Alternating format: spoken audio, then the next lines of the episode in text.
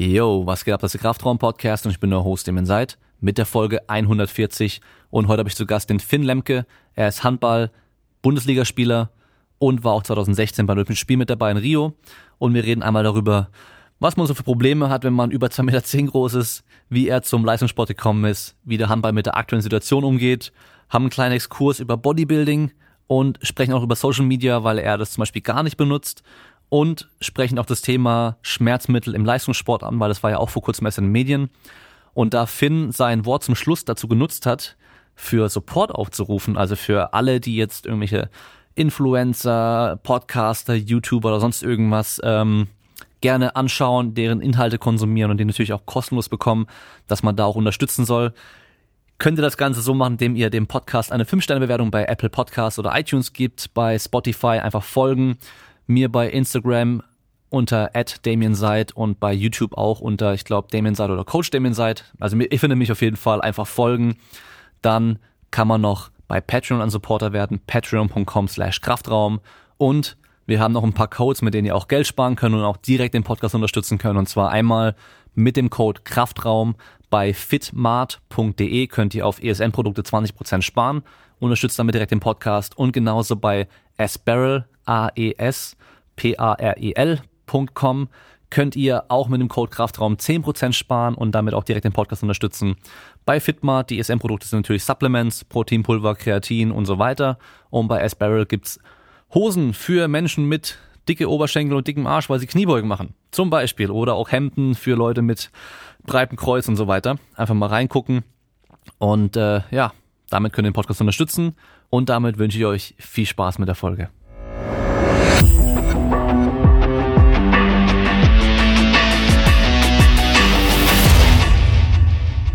Erste Frage finde ich nämlich echt wichtig, weil im Internet steht nämlich immer ganz viel.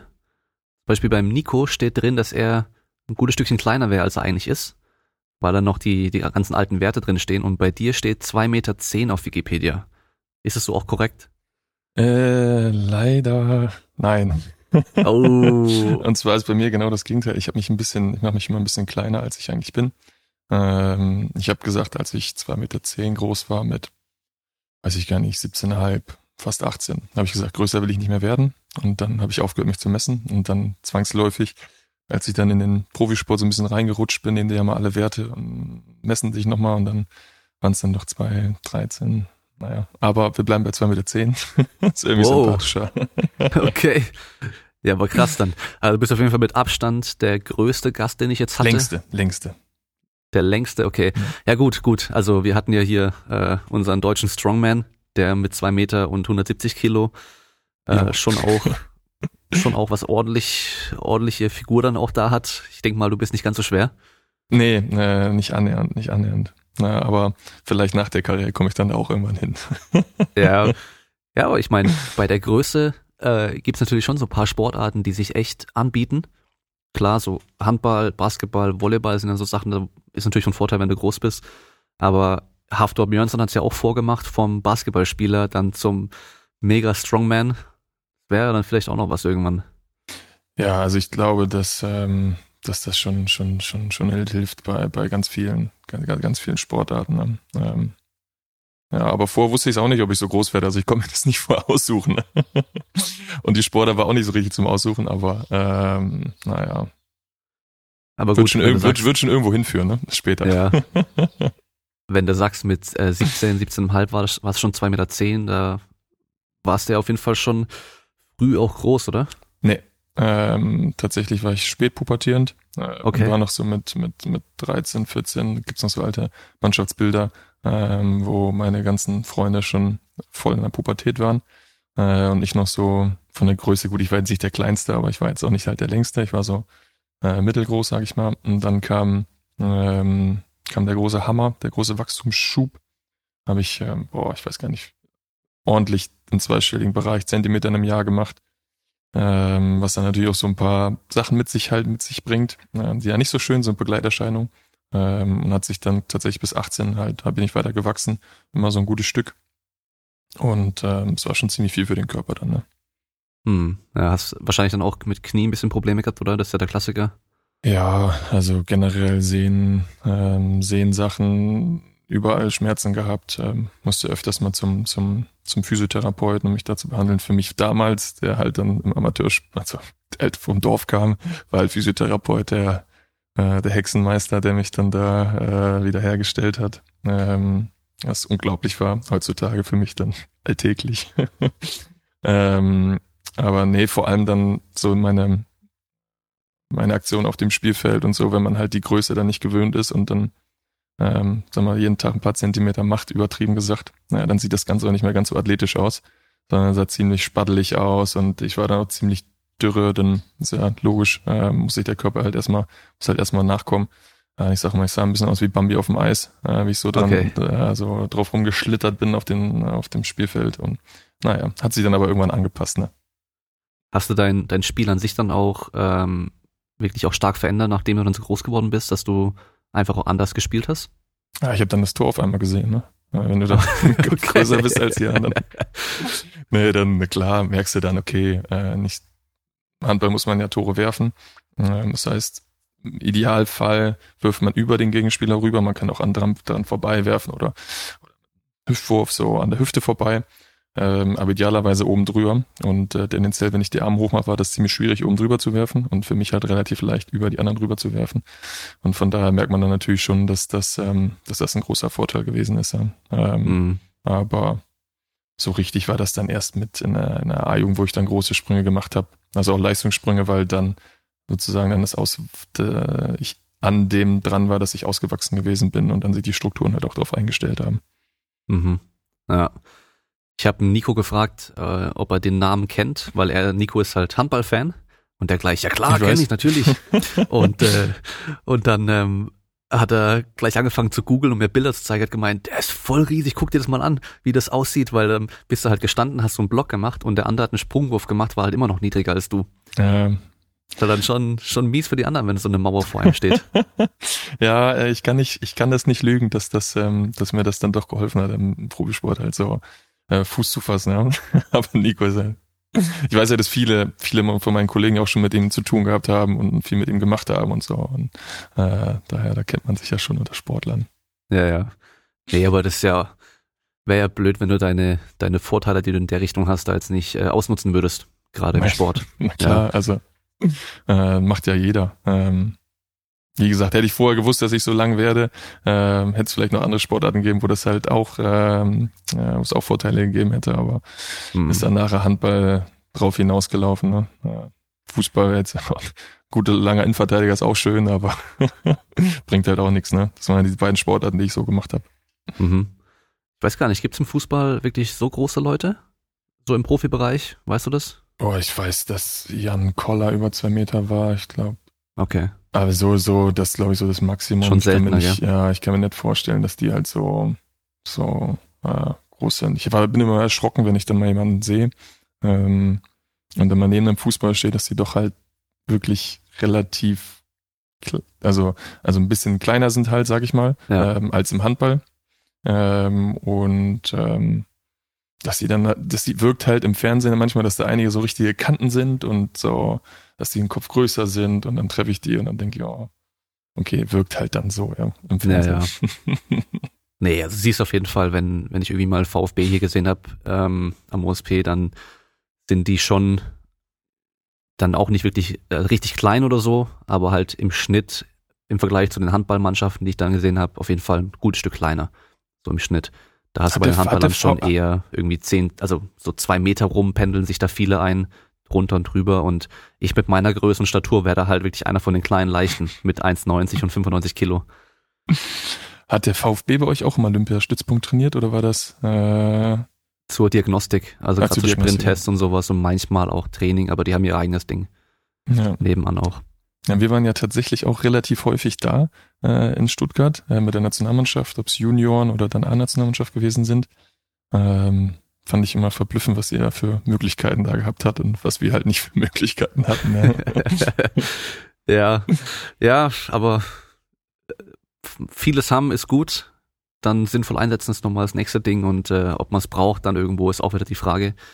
Also gibt ja gibt ja auch irgendwelche extrem erfolgreichen Sportmannschaften, die halt gar nicht viel in solchen Richtungen machen und äh, die halt einfach gut spielen können. Aber ja, Ich habe auch letztens ähm, ein Volleyballmagazin durchgeblättert und da waren dann die ganzen Mannschaften von der Bundesliga irgendwie vorgestellt, Männer- und Frauenmannschaften. Mhm. Und da habe ich so das Gefühl gehabt, dass es so, jetzt gucken die Leute drauf. Also jetzt ist es halt so wichtig, dass man halt bei den Frauenmannschaften mindestens eine Frau über zwei Meter hat und bei den Männermannschaften halt mindestens zwei, drei über zwei Meter zehn so.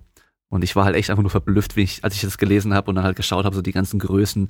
Es ist einfach nur brutal, wie groß das da jetzt zum Beispiel auch geworden ist. Ja, ähm, wir hatten auch in Stuttgart mit MTV Allianz, ist das richtig? Genau, ja. Ähm, der, der Volleyballverein, die hatten neben uns trainiert. Ähm, und da war ich dann auch ganz schön, die sind schon echt groß.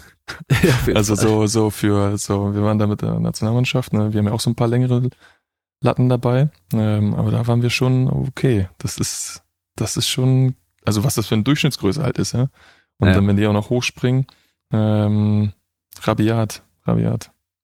Ja, da können wir, da können wir mit unseren Sprungleistungen, wenn wir so Tests machen, können wir nicht mithalten. Ne?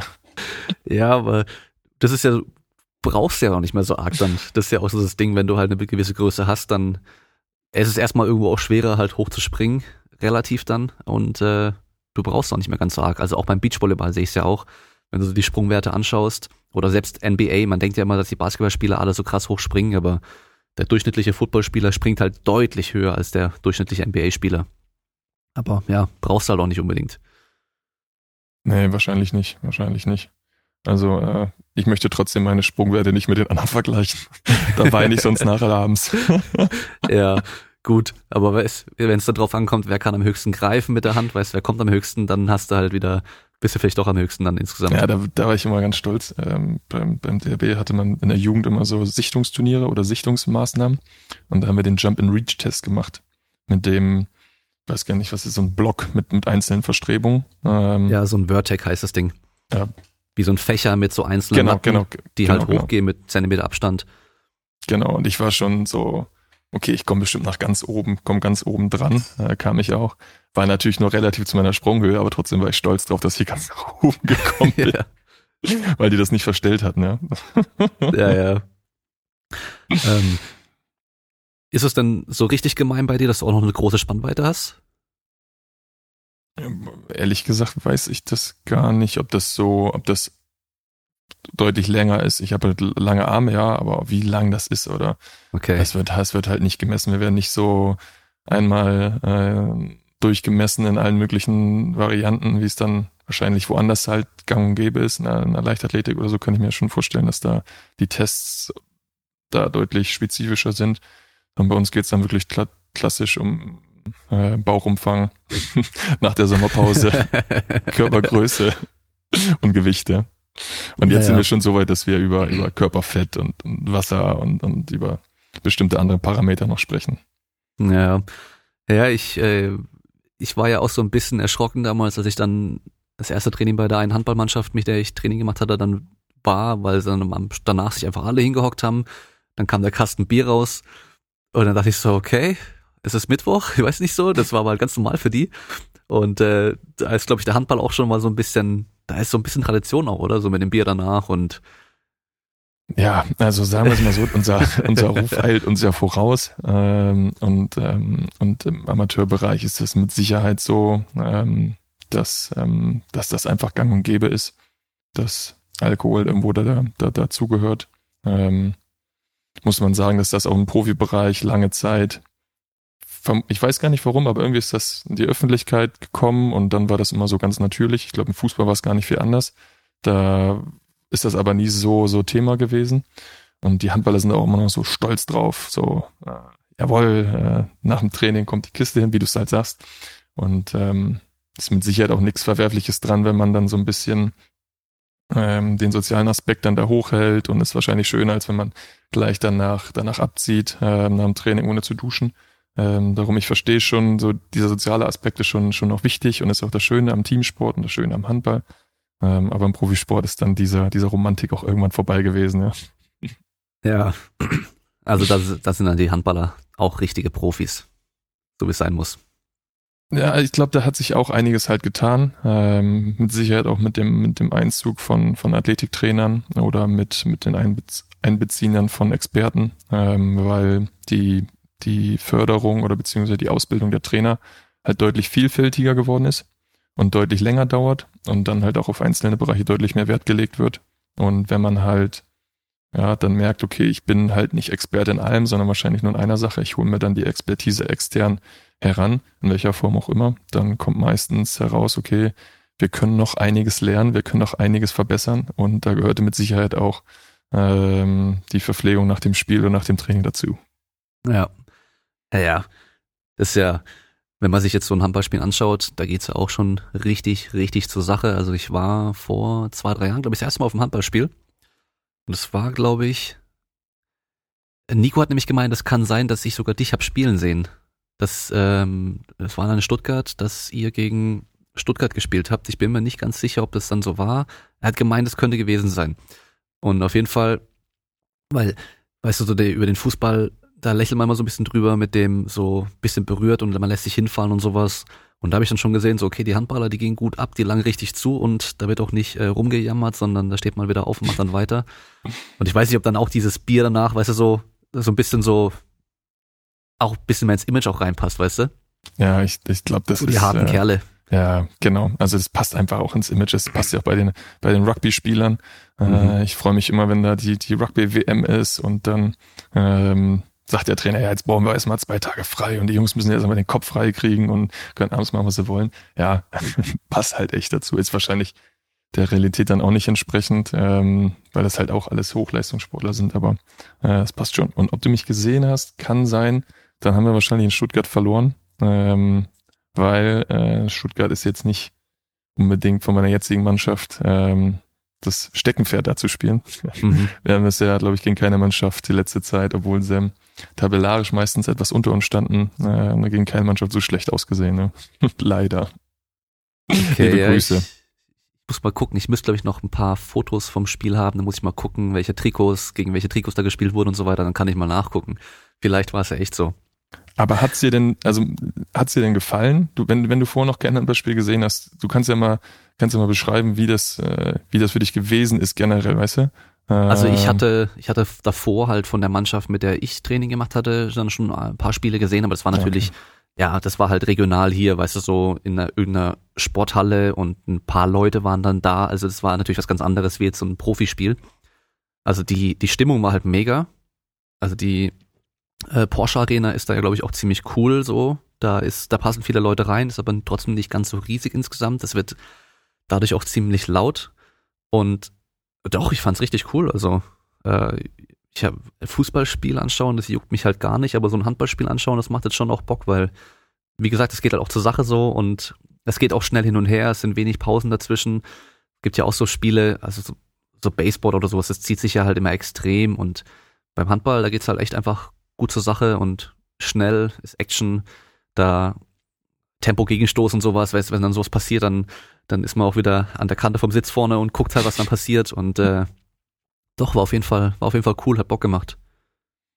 Also ich glaube auch, ich kann jedem neutralen Zuschauer, der vielleicht mal hier zuhört und noch nichts davon, ähm, geht mal ruhig in die Halle, schaut euch mal auch selbst, selbst Amateur, selbst irgendwo in die Halle und schaut euch mal ein Handballspiel an. Ähm, macht meistens immer Spaß, weil einfach viel, viel, viel passiert. Klar, erste Liga ist noch ein bisschen schneller, aber ähm, na, ich finde, es ist immer noch, ich bin immer noch Fan von der Sportart, weil, obwohl ich das jetzt schon so lange mache, weil ich einfach finde, dass das äh, weil es echt attraktiv ist zum Zuschauen und halt kurzweilig. Äh, müssen keine langen Pausen dabei. Ähm, man ist relativ nah dran, wir sind immer relativ nah auch zum, sag mal, äh, ist ja nicht so wie beim Fußball, dass man, oder jetzt nehme ich nicht mal den bösen Fußball, aber jeder andere Sport, wo man halt weit weg sitzt und auch nicht so viel sieht, meistens ist man ganz gut dran. Ähm, ja, und wenn man in Stuttgart ist, kann man auf jeden Fall mal in die Scharena, das ist ja daneben die, ich weiß gar nicht, ist das eine Trainingshalle eigentlich oder ist das? Äh, die Scharena ist schon auch eine Veranstaltungshalle, aber okay. da wird auch ähm, wird auch oft dann auch gespielt. Hm, genau, also wir haben, wir haben, wir haben in der Porsche Arena gespielt, aber auch dann mal schon in der Schar Arena. Ähm, und äh, der Komplex in Stuttgart ist einfach ähm, sehr, sehr gut und sucht schon fast seinesgleichen. Also das muss man mal, muss man einfach mal sagen, von der Hallenstruktur, du hast halt die, ich weiß gar nicht, in die Porsche Arena passen, glaube ich, 6000. Ja, kommt 5000. hin. Genau, weiß ja, es auch nicht. Schar Arena, dann Schar Arena 2000. Ähm, so hat man für die Top-Spiele dann halt die Porsche Arena, die dann immer ausverkauft ist, meistens oder halt gut gefüllt ist und dann ist da schon wirklich eine, eine tolle, tolle, tolle Stimmung. Ja. ja. Und äh, das Coole, man versteht recht schnell das Spiel an sich so. Also das Grundding versteht man eigentlich recht schnell. Da ist nicht so kompliziert und es ist zwar schneller, aber man sieht trotzdem noch alles. War mein erstes Eishockeyspiel. Da war ich am Anfang nur am gucken, wo ist denn eigentlich der Puck gerade, weil das ging so schnell, dass ich dann gar nicht mehr den Puck gesehen habe am Anfang.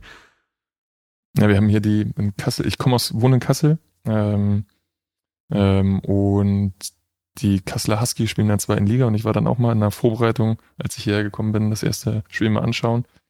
Da habe ich auch gedacht, boah, also die Stimmung, Weltklasse, kalt, okay, aber ist trocken, finde ich auch gut.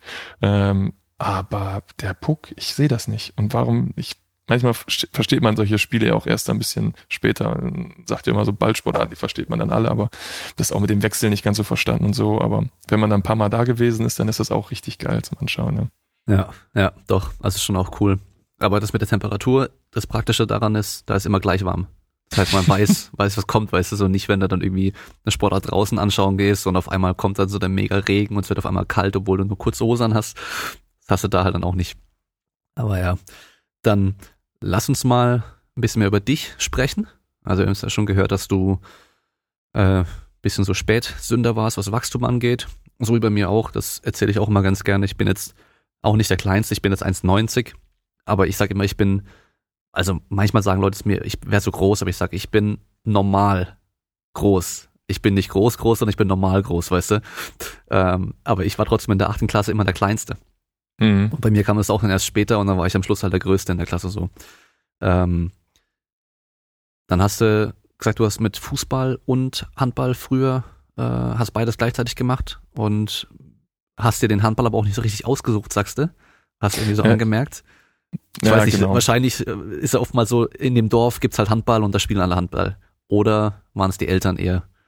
Also es gab bei uns tatsächlich Handball und Fußball, ähm, aber meine beiden Eltern ähm, haben beide Handball gespielt und vor allem hat mein älterer Bruder, ich habe einen älteren Bruder und einen kleinen Bruder oder jüngeren Bruder, ähm, beide kleiner, aber älter und jünger.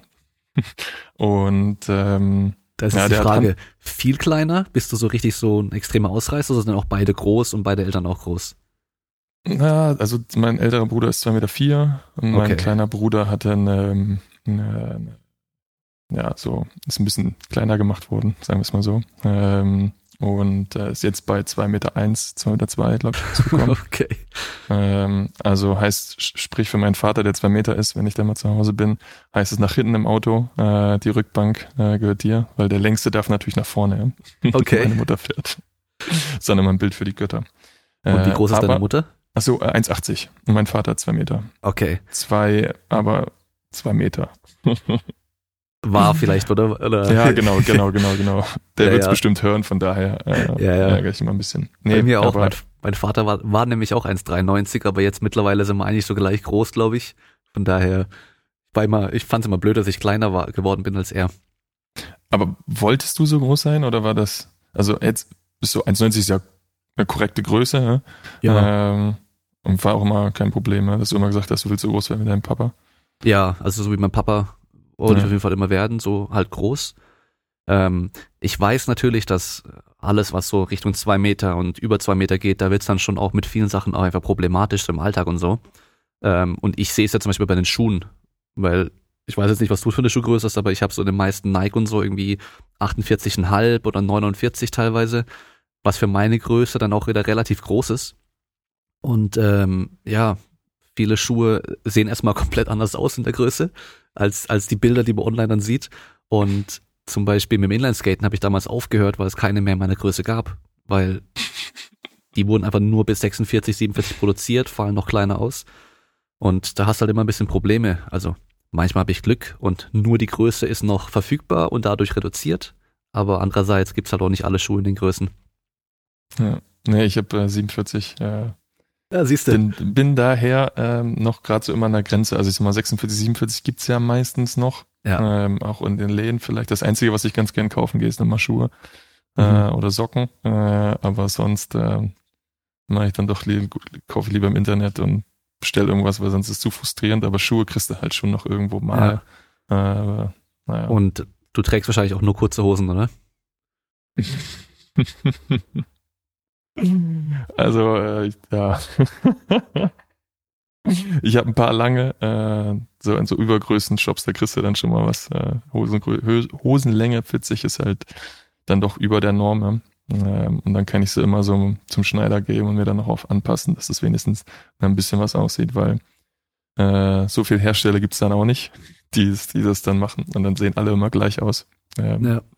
Ja. Ist dann schade, wenn man dann mal so andere sieht und denkt so, oh ja, coole Hose. Verstehe das mit den Löchern zwar nicht, aber coole Hose. Ähm, aber äh, ja gut, dann bleibe ich halt doch bei der Realität und nimm meine, die immer gleich aussehen. Ja, aber ich sag mal, das äh, Gute an, an Profisport ist ja auch, es guckt niemand komisch, wenn du halt Trainingsklamotten im Mann hast. Also so eine Trainingsanzug oder Trainingshose oder sowas. Und äh, klar, du hast mal wahrscheinlich irgendwo eine Gala oder einen Ball oder irgendwas, wo du dann auch mal schicker anziehen musst. Aber die meiste Zeit bist du ja eh wahrscheinlich auch in Sportklamotten unterwegs. Ja, also in meiner Ausbildung, ich bin gelernter Bankkaufmann. Ähm, da musste ich immer Anzug anziehen. Und äh, tatsächlich ist Anzüge finden einfacher als ähm, Jeanshosen. Und ähm, ja, darum ziehe ich immer ganz gern Anzüge an, aber nicht im Alltag. Also bin ich auch ehrlich. Kommt im Anzug zum Training. So, das, es, in meiner Klasse gab es einen, der kam eine Zeit lang auch in meinem Anzug und anstatt einen Rucksack hat er eine Aktentasche gehabt. Ich glaube, den hat aber, sowas gab es glaube ich auf jeder Schule mal, oder? Gab es das bei euch nicht, so einen? Na, ich war auf einer äh, Sportschule zum Schluss. Okay. da gab es dann äh, eher die, die eine Jeanshose angehabt haben, wurden ausgelacht. Also äh, okay. Ja, etwas andere Verhältnisse. ja, ja. Ja, okay, krass. Aber, Aber nochmal, ich, warte, ich wollte ja nochmal zurückkommen ähm, mit dem Sportanfang. Mhm. Ähm, genau, meine Eltern, mein Bruder ist anderthalb Jahre älter. Ähm, und ja, man will ja alles machen, was der Bruder macht. So. Und dann ähm, habe ich gesehen, okay, der war beim beim Handball, also Minis heißt das bei uns, das sind dann so die ganz kleinen. Und da wollte ich dann auch unbedingt mitmachen und mitspringen und auf die Matten drauf und, und endlich mal, endlich auch so cool sein. Ähm, und daher war dann, dann zwangsläufig, dass ich mit Handball angefangen habe. Und dann hat der Fußball mit angefangen nebenbei. Und da habe ich gesagt, ja, jetzt klar, also wenn wir im Garten immer Fußball spielen, wir hatten so einen großen Garten mit so einem richtigen Fußballtor, ähm, ja, da muss ich natürlich auch mit Fußball anfangen. Ne? War jetzt nicht die glorreiche Karriere, aber ich glaube, ich bin schon mal Kreismeister geworden. Kann man sich auf die Fahne schreiben. Ich habe auch noch meine Voll. ganzen Ehrenurkunden aus von den Bundesjugendspielen irgendwo hier rumfahren. Die hänge ich mir auch noch ja. an die Wand. Wäre mal was für deine Garage. Wäre mal was. Kannst ja, genau. Wand kleben. Gab's denn bei dir so eine stetige Entwicklung, dass man so gesagt hat, ja, der hat Potenzial, der wird jetzt, der wird ist jetzt groß geworden so und der spielt ganz gut oder gab es so wirklich so einen Zeitpunkt, wo man so gemerkt hat, so hey, irgendwie der spielt einfach deutlich besser wie die anderen und der muss irgendwie gefördert werden oder muss weiter hoch vor der Liga her?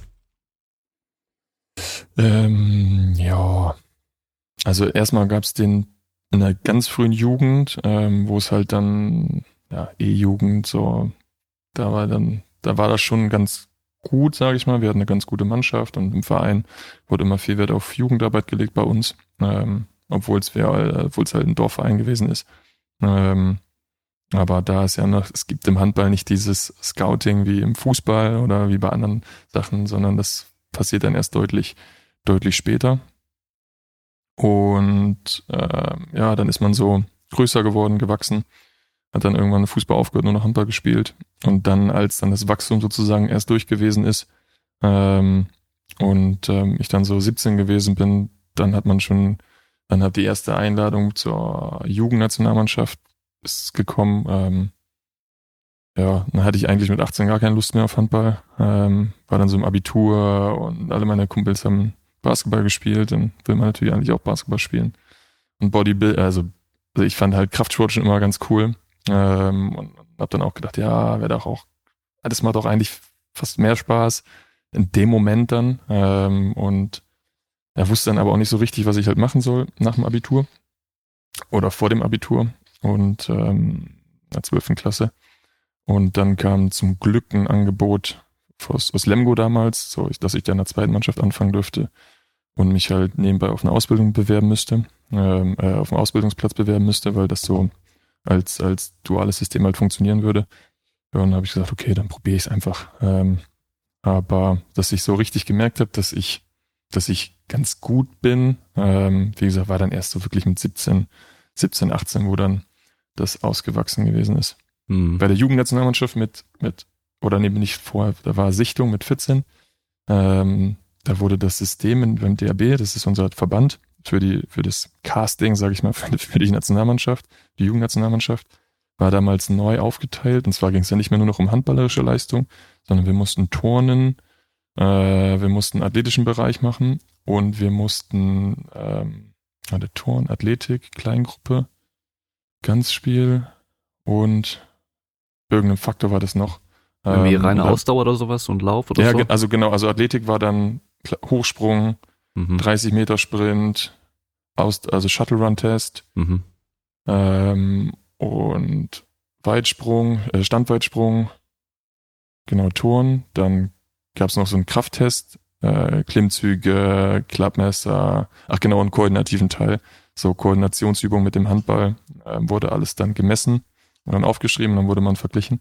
Und tatsächlich war ich in ganz Deutschland im Turn, trotz dessen, dass ich mich mit einer Turnlehrerin darauf vorbereitet hatte, wirklich der schlechteste.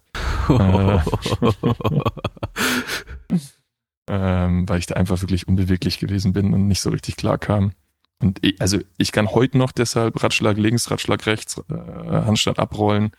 Ähm, aber wenn die anderen das halt besser konnten, dann muss ich das auch neidlos anerkennen. Ja. Ähm, aber so kam dann halt erst danach halt die Entwicklung, weil da war ich mitten im Wachstum. Ähm, und ja, kam dann erst später. Mhm.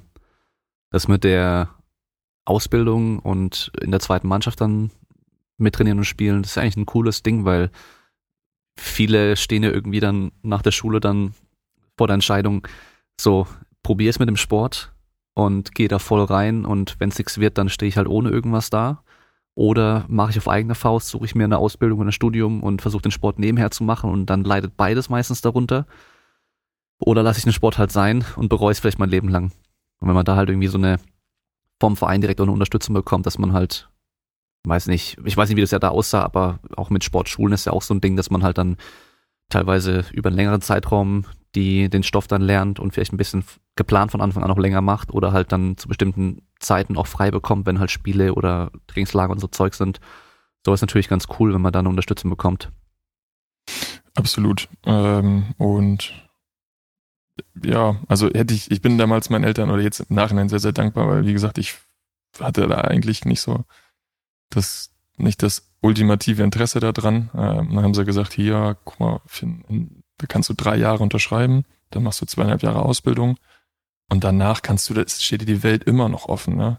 Ähm, so, klar hatte ich dann gedacht, ah ja, aber Australien, so mal hinfliegen äh, und dann so Work and Travel, so meine ganzen Kumpels machen das doch. Ähm, ja, aber die haben mich dann da schon nochmal mir ein bisschen den Kopf richtig gewaschen. Äh, und ähm, ja, ist nachher die beste Entscheidung. Ne? Also die Ausbildung hat mir zum einen riesig geholfen in der, in der persönlichen Entwicklung ähm, und aber zeitgleich auch noch die Möglichkeit zu haben, für die morgens Trainingseinheiten freigestellt zu sein, beziehungsweise auch dann für die ähm, für die Trainingslager beziehungsweise die Lehrgänge dann mit dem DAB, ähm, da dann auch noch eine Förderung zu bekommen.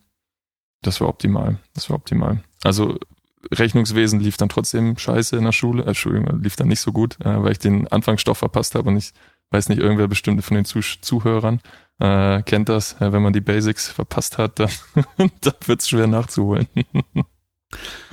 ja, ja naja, aber nix. abgeschlossen, abgeschlossen und ähm, jetzt mache ich das hauptberuflich. Ähm, also ist schon wie gesagt, bin ich sehr, sehr dankbar, dass ich dann doch den Weg eingeschlagen habe und dass der TBV das dann angeboten hat. Mhm. Und war so ein Pilotprojekt und hat sich dann aber als absolut hilfreich ähm, oder als absolut Frücht, wie sagt man?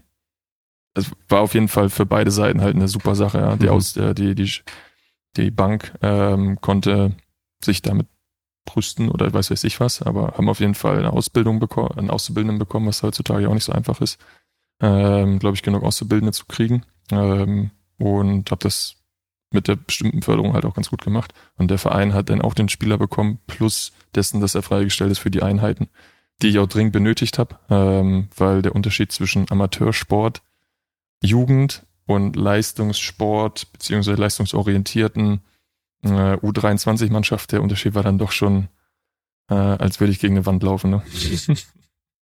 Also rein vom zeitlichen Aufwand auch, oder? Nicht, ja, es war alles. Es waren so Bewegungsabläufe, es war das Trainingsvolumen, was auf einmal hochgegangen ist. Also vorher habe ich dreimal die Woche Handball trainiert. Ähm, jetzt kam dann tatsächlich haben wir im ersten Jahr, glaube ich, siebenmal die Woche Handball trainiert, plus noch zweimal Athletik. Ähm, also so wirklich neun Einheiten, weil ähm, man kennt die, man kennt das ja, ähm, junge Spieler kann man erstmal belasten und dann gucken, ob sich daraus was entwickelt oder nicht. Ähm, und ja, so ist das dann, so war der Unterschied halt enorm. Auch das, das spielerische, also das, das Spieler, spielerisch interne war halt dann auch ganz anders, ja. Ähm, wenn man vorher kein, also wir hatten, glaube ich, einen B-Lizenz-Trainer äh, und der, der, der Sprung von B-Lizenz zu A-Lizenz-Inhaber ist dann doch nochmal riesig. Also was sie auch an Input bekommen, was dann an taktischen, äh, taktischen Inhalten vermittelt werden kann, auch an die Spieler vermittelt werden kann. Ähm, das war schon, schon riesig. Und da hatte ich dann Glück, dass ich einen guten Trainer hatte, der ein bisschen ähm, in mir auch was gesehen hat und, und Potenzial gesehen hat und der dann viel mit mir einzeln gearbeitet hat, um dann halt ein bisschen was rauszukitzeln. Mhm. Gab es da auch einen Unterschied äh, mannschaftsintern, also mit den Mitspielern? Weil man, man kennt es ja, oder so habe ich das mitbekommen, dass man, wenn man so jetzt aus dem Dorf, die Mannschaft, so die sind halt alle, weißt du, richtig miteinander und äh, pushen sich auch gegenseitig. Und wenn man dann aber in so eine Auswahl und sowas kommt, gibt es wahrscheinlich auch so ein bisschen mehr Konkurrenzverhalten, oder? Absolut, absolut. Also die Fluktuation ist halt auch riesengroß. Ähm, also riesengroß heißt jetzt nicht, dass da in der Saison tausend Wechsel passieren oder ähnliches, aber schon zum Ende des Jahres wird halt geguckt und dann wird halt geschaut, ob was funktioniert oder ob es nicht funktioniert.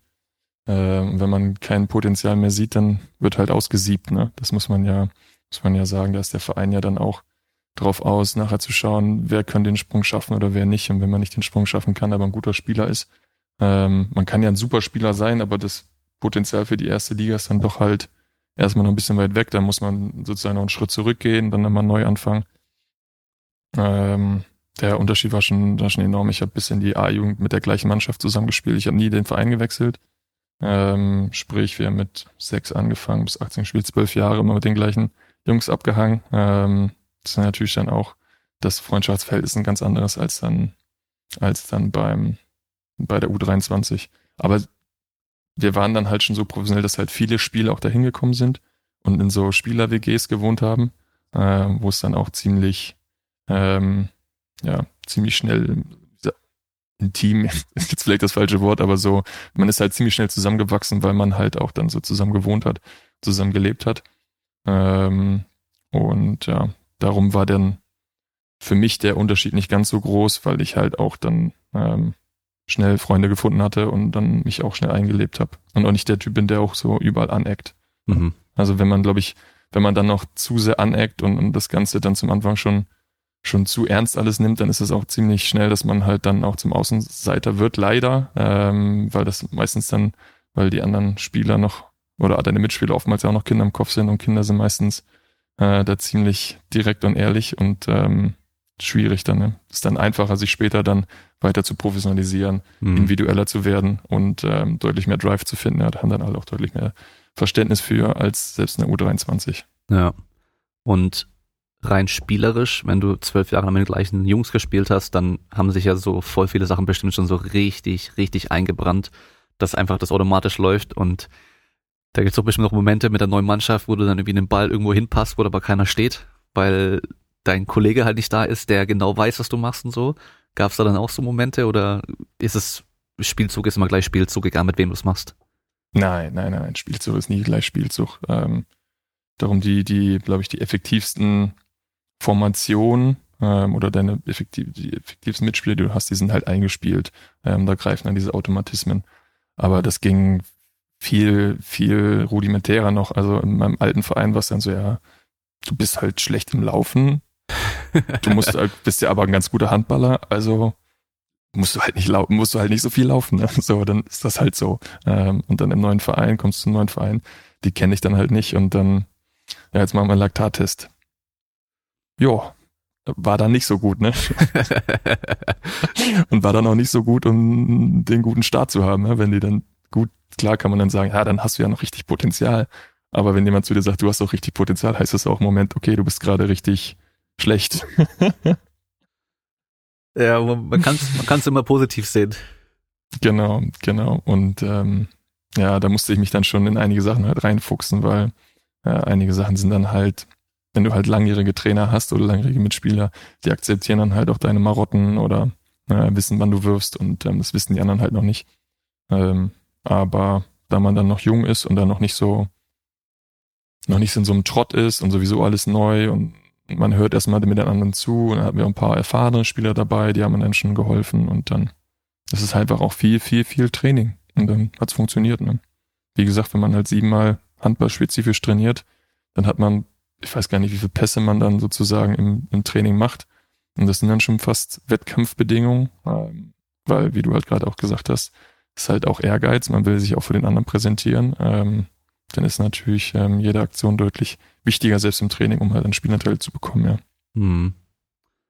Ja, ich kann mir vorstellen, dass es dann auch, wenn du das erste Mal zu so einer Mannschaft dann auch kommst, bestimmt auch alles sehr beeindruckend auch ist und du wahrscheinlich dann Sachen auch viel eher noch annimmst, wenn du denkst, boah, ich komme jetzt hier von meinem Dorfverein und jetzt bin ich das erste Mal so richtig in so einer krassen Mannschaft mit auch vielleicht krassen Trainern, denkt man dann auch. Da ist man bestimmt auch generell so ein bisschen offener. Ja, natürlich, ähm, weil, wie gesagt, wenn, man von Amateurverhältnissen kommt, ich nehme jetzt mal ein Beispiel. Erste, erster Tag, ich bin da und darf mir bei der Profimannschaft meine Klamotten abholen und darf die Ansprache von einem neuen Trainer mitbekommen. Das war eine große Kabine. Finn, es ist gesagt, es ist glaube ich um 10 Uhr Start oder so. Wann bin ich da? Halb zehn bin natürlich auch dann der Erste, der da ist. Weil ich will ja nicht bloß nicht zu spät kommen, ich war höllisch nervös. So, und ich komme rein in die, in die Profikabine und ich sehe, oh, was mache ich denn jetzt? Und dann sehe ich, ich habe einen Spind. Der Spind ist direkt hinter der Tür. Direkt hinter der Tür. Das heißt, die Tür ist, ist offen, man sieht dich nicht. Und ich, ah, alles klar, ähm, ja, dann setze ich mich erstmal dahin. Und dann war die Tür halt offen, da hat mich halt keiner gesehen, ne? Da hat mich halt wirklich niemand gesehen. Ähm, und ähm, habe mich dann dahinter so versteckt und ja, und dann geht die Tür auf und dann sehe ich schon eine gucken so, ha, wer ist das denn? Ähm, weil ich halt auch keinem Hallo gesagt habe, ne, weil ich halt auch der Erste gewesen bin. Ja, hatte nur mein Stolz meinen Koffer mit meinen neuen Trainingsklamotten, die ich vorher noch die Trainingsklamotten gehabt habe. Ähm, so und saß da wie so ein kleiner Schuljunge. Ähm, ja, und dann sehe ich, oh, da sind so äh, ein paar sehr große Namen, die schon die ich schon lange vorher im Fernsehen halt begutachten durfte äh, und angucken durfte, was Idole von mir gewesen sind. Mm, und habe mich da nicht so als Mitspieler halt gefühlt, weil ich auch eigentlich U23 war, ja. Und dann sind wir raus, ich habe den Koffer, ähm, zieh so den anderen, dann kommt der erste Spieler und sagt, so, Finn, ich bin der und der. Und wenn du noch einmal nicht rumgehst und allen die Hand gibst, dann musst du gar nicht mehr in die Kabine kommen. Und da war ich, oh, okay, äh, jetzt weiß ich aber Bescheid. Danach bin ich immer artig rumgegangen, habe allen die Hand gegeben, bin noch beim Tschüss sagen artig rumgegangen, habe allen nochmal Tschüss gesagt, ähm, was ich dann nachher gemerkt habe, was keiner macht, aber ich habe es dann gemacht, ähm, weil ich dann noch ein bisschen Angst hatte. Aber ich war auch danach immer noch so stolz, dass ich meinen eigenen Platz hatte, auch wenn der hinter der Tür gewesen ist und ich später gemerkt habe, ah, das war eher so der frühere Besenplatz, sage ich mal, wo, wo Besen geparkt worden ist oder so. Aber ich war stolz wie Oscar. Ne?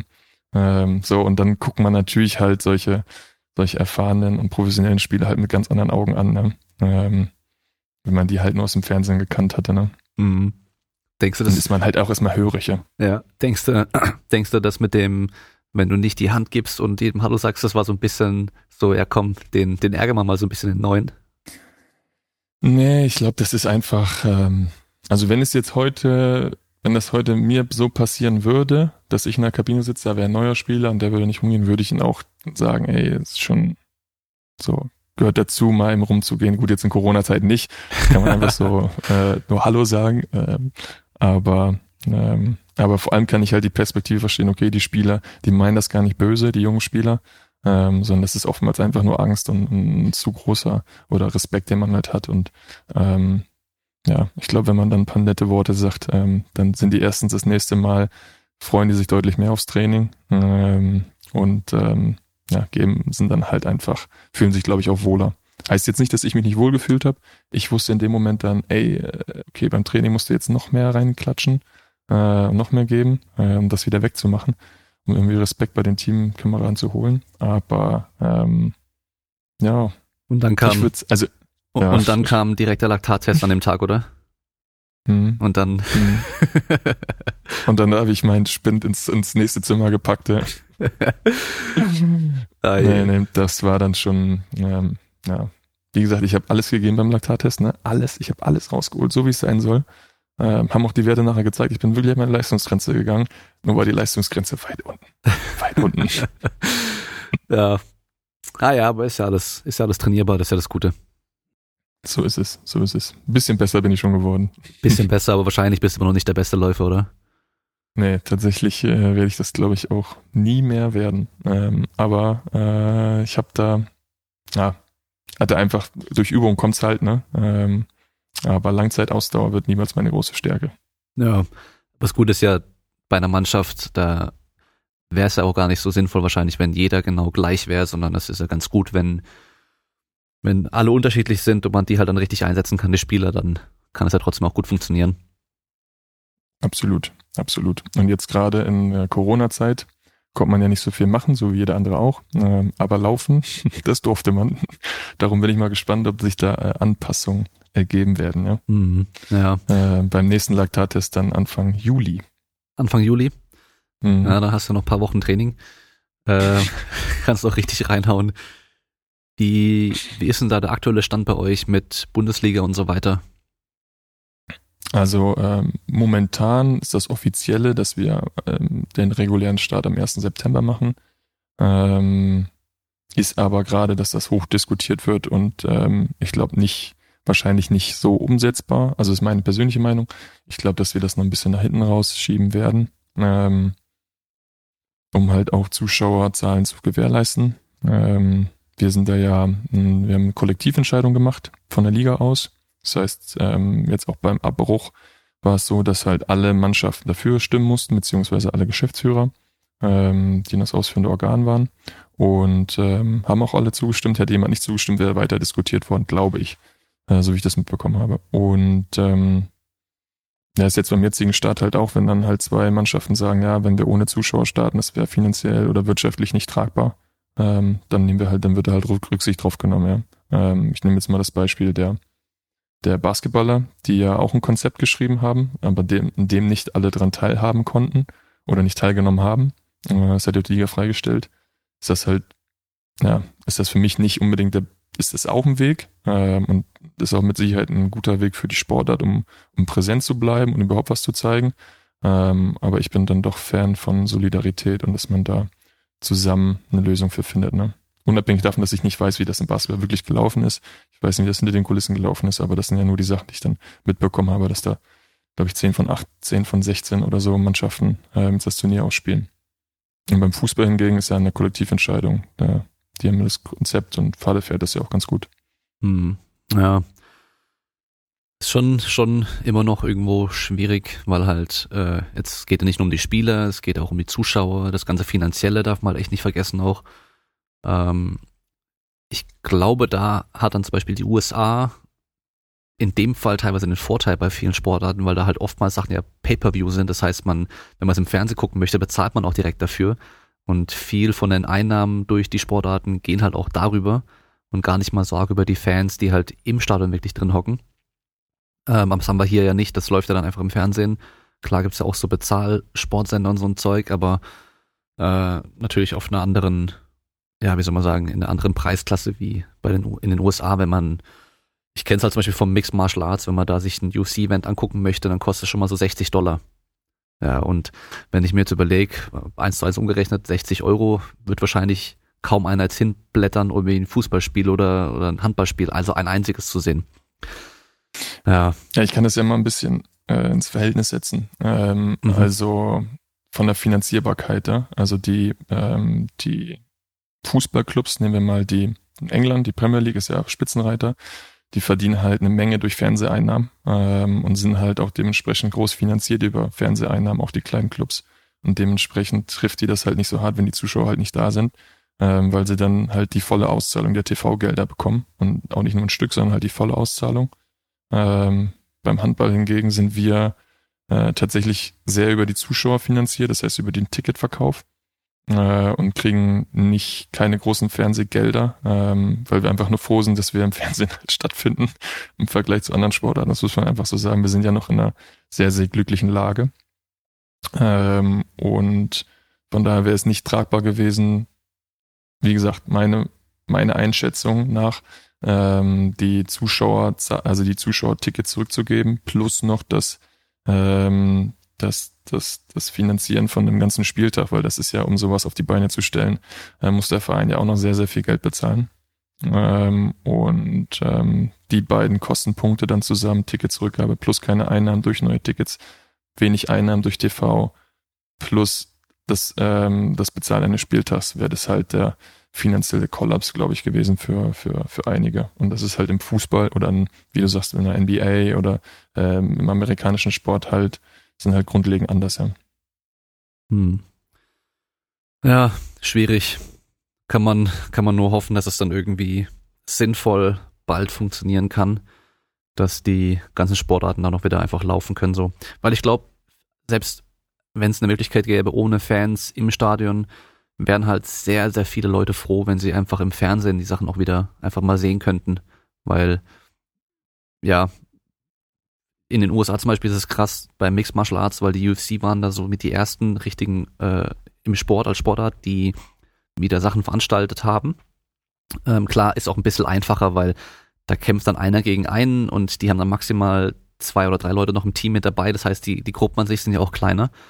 Ähm, aber dass die Zahlen, äh, wie das gekauft wurde im Fernsehen oder die Zuschauerzahlen im Fernsehen waren halt dann riesig, weil halt keine anderen Sportarten liefen und halt viele dann einfach das dann geschaut haben, die es vielleicht sonst auch nicht schauen würden, weil sie halt froh sind, überhaupt mal wieder was sehen zu können, so.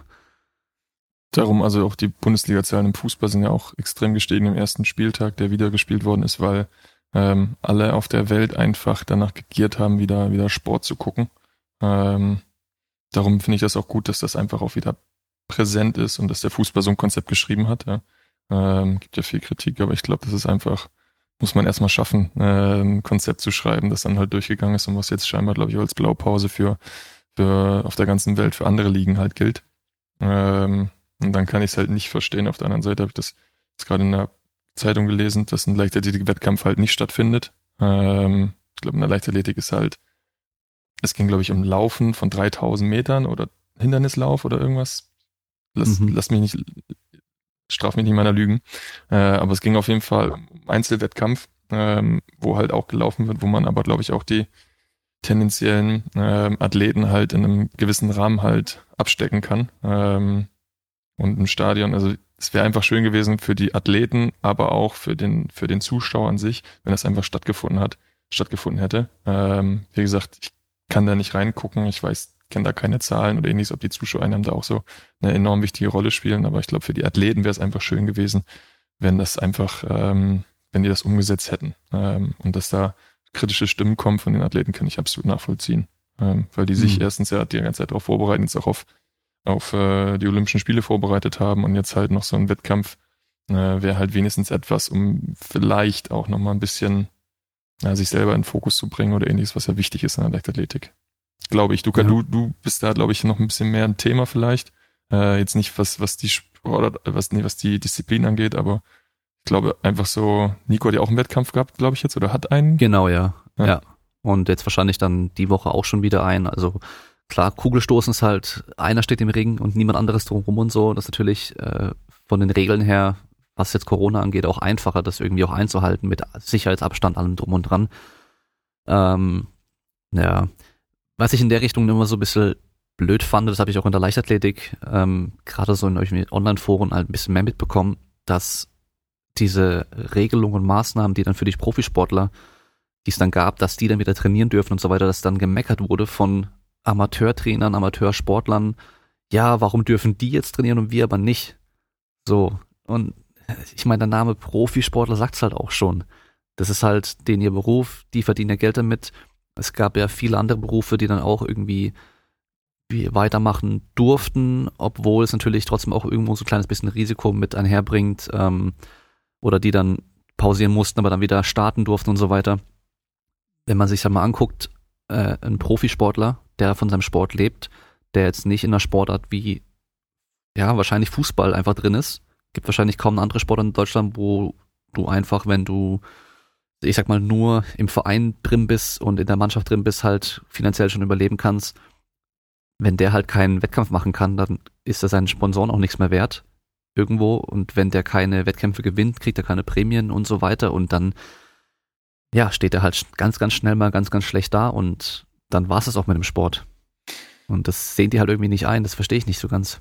Ja, aber jeder schaut ja immer erstmal äh, auf sich ähm, und, und, sieht halt das, was, was er halt nicht hat, ähm, was halt andere haben. Ähm, und ähm, du, ich hab, bin auch ehrlich, ich habe auch mich gefragt, warum dürfen denn, ähm, äh, auch wenn das jetzt ein bisschen vermessen klingt, aber äh, es geht ja bei dir ja auch um Kita-Zeiten oder um Krippenzeiten oder Tagesmutterzeiten. Ähm, wie kann das sein, dass dann der, dass andere Kinder schon wieder Fußball spielen können und äh, mein Kind nicht in die Krippe geht? Ähm, die Gedanken hat, glaube ich, jeder, ähm, dass man da irgendwann halt sich, sich äh, ungerecht behandelt fühlt. Ähm, beziehungsweise ich, es ist einfach ein Gedanke, der, glaube ich, bei ihm aufkommt. Ob man den dann nachher wirklich ausformuliert, ist immer eine andere Geschichte. Aber ich glaube, dass das einfach ein ganz, ganz natürlicher Weg ist, ähm, dass die Leute halt auch mal, auch mal an sich selber denken. Ja. Ähm, weiß, dass das für die Profisportler immer äh, schwierig ist äh, und dass man, dass die wahrscheinlich auch nicht in deren Situation sich reindenken. Also so richtig ähm, nachgedacht ist es halt nicht. Genauso wie bei, wie bei mir, wenn der Gedanke aufploppt, erstmal schaue ich auf mich und auf, auf mein Wohl, äh, bevor ich dann an andere denke. Ja. Ähm, aber ja, hoffen wir einfach, dass es bald für alle vorbei ist und dass alle wieder ihre Wettkämpfe machen können und dass ähm, alle auch wieder den Blick Richtung Olympia, wer dann dafür in Frage kommt, auch ähm, halt richten kann. Ne? Weil jetzt ist gerade, glaube ich, die wichtigste Zeit für, für alle Individualathleten, ähm, sich mhm. in Form zu bringen und halt das Training richtig durchziehen zu können. Ne? Und nicht sich noch mit äh, weiteren Restriktionen oder weiteren Ausfällen von irgendwelchen Sachen zu beschäftigen. Ja. Ja, hoffen wir mal, dass es bald mal wieder ein bisschen normaler wird. Also einfach wieder bisschen ruhiger mit dem ganzen Thema so. Naja, ähm, du hast ja vorhin schon mal angesprochen, dass du so zur Abi-Zeit dann auch irgendwie Bodybuilding oder Kraftsport ganz cool fandest. Also erstmal zum Glück hast du nicht Handball aufgegeben und damit angefangen, weil sonst müsstest du jetzt wahrscheinlich irgendwo leicht bekleidet äh, auf, im Internet äh, Sachen posten und irgendwelche Pülverchen verkaufen, um dein Geld zu verdienen. Äh, und du hast ja keine Social Media Kanäle. Also äh, warum hast du keine Social Media Kanäle? Ähm, also man muss sagen, doch habe ich. Also ich bin, ich habe glaube ich eine, eine Facebook-Seite. Ähm, okay. Wird äh, betreut, äh, weil ich die App nicht habe äh, von meiner Frau so ein bisschen. Also ich krieg schon die Nachrichten, die mir alle schickt. Ähm, ähm, aber nee, ich habe mich äh, aus mehreren Gründen davon getrennt. Ähm, auf der einen Seite ist die Verlockung einfach zu groß, immer mal zu gucken, was gerade so passiert. Ich fühlte mich ziemlich abhängig davon, ähm, weil morgens, mir ist das ein, eins, eines morgens klar geworden.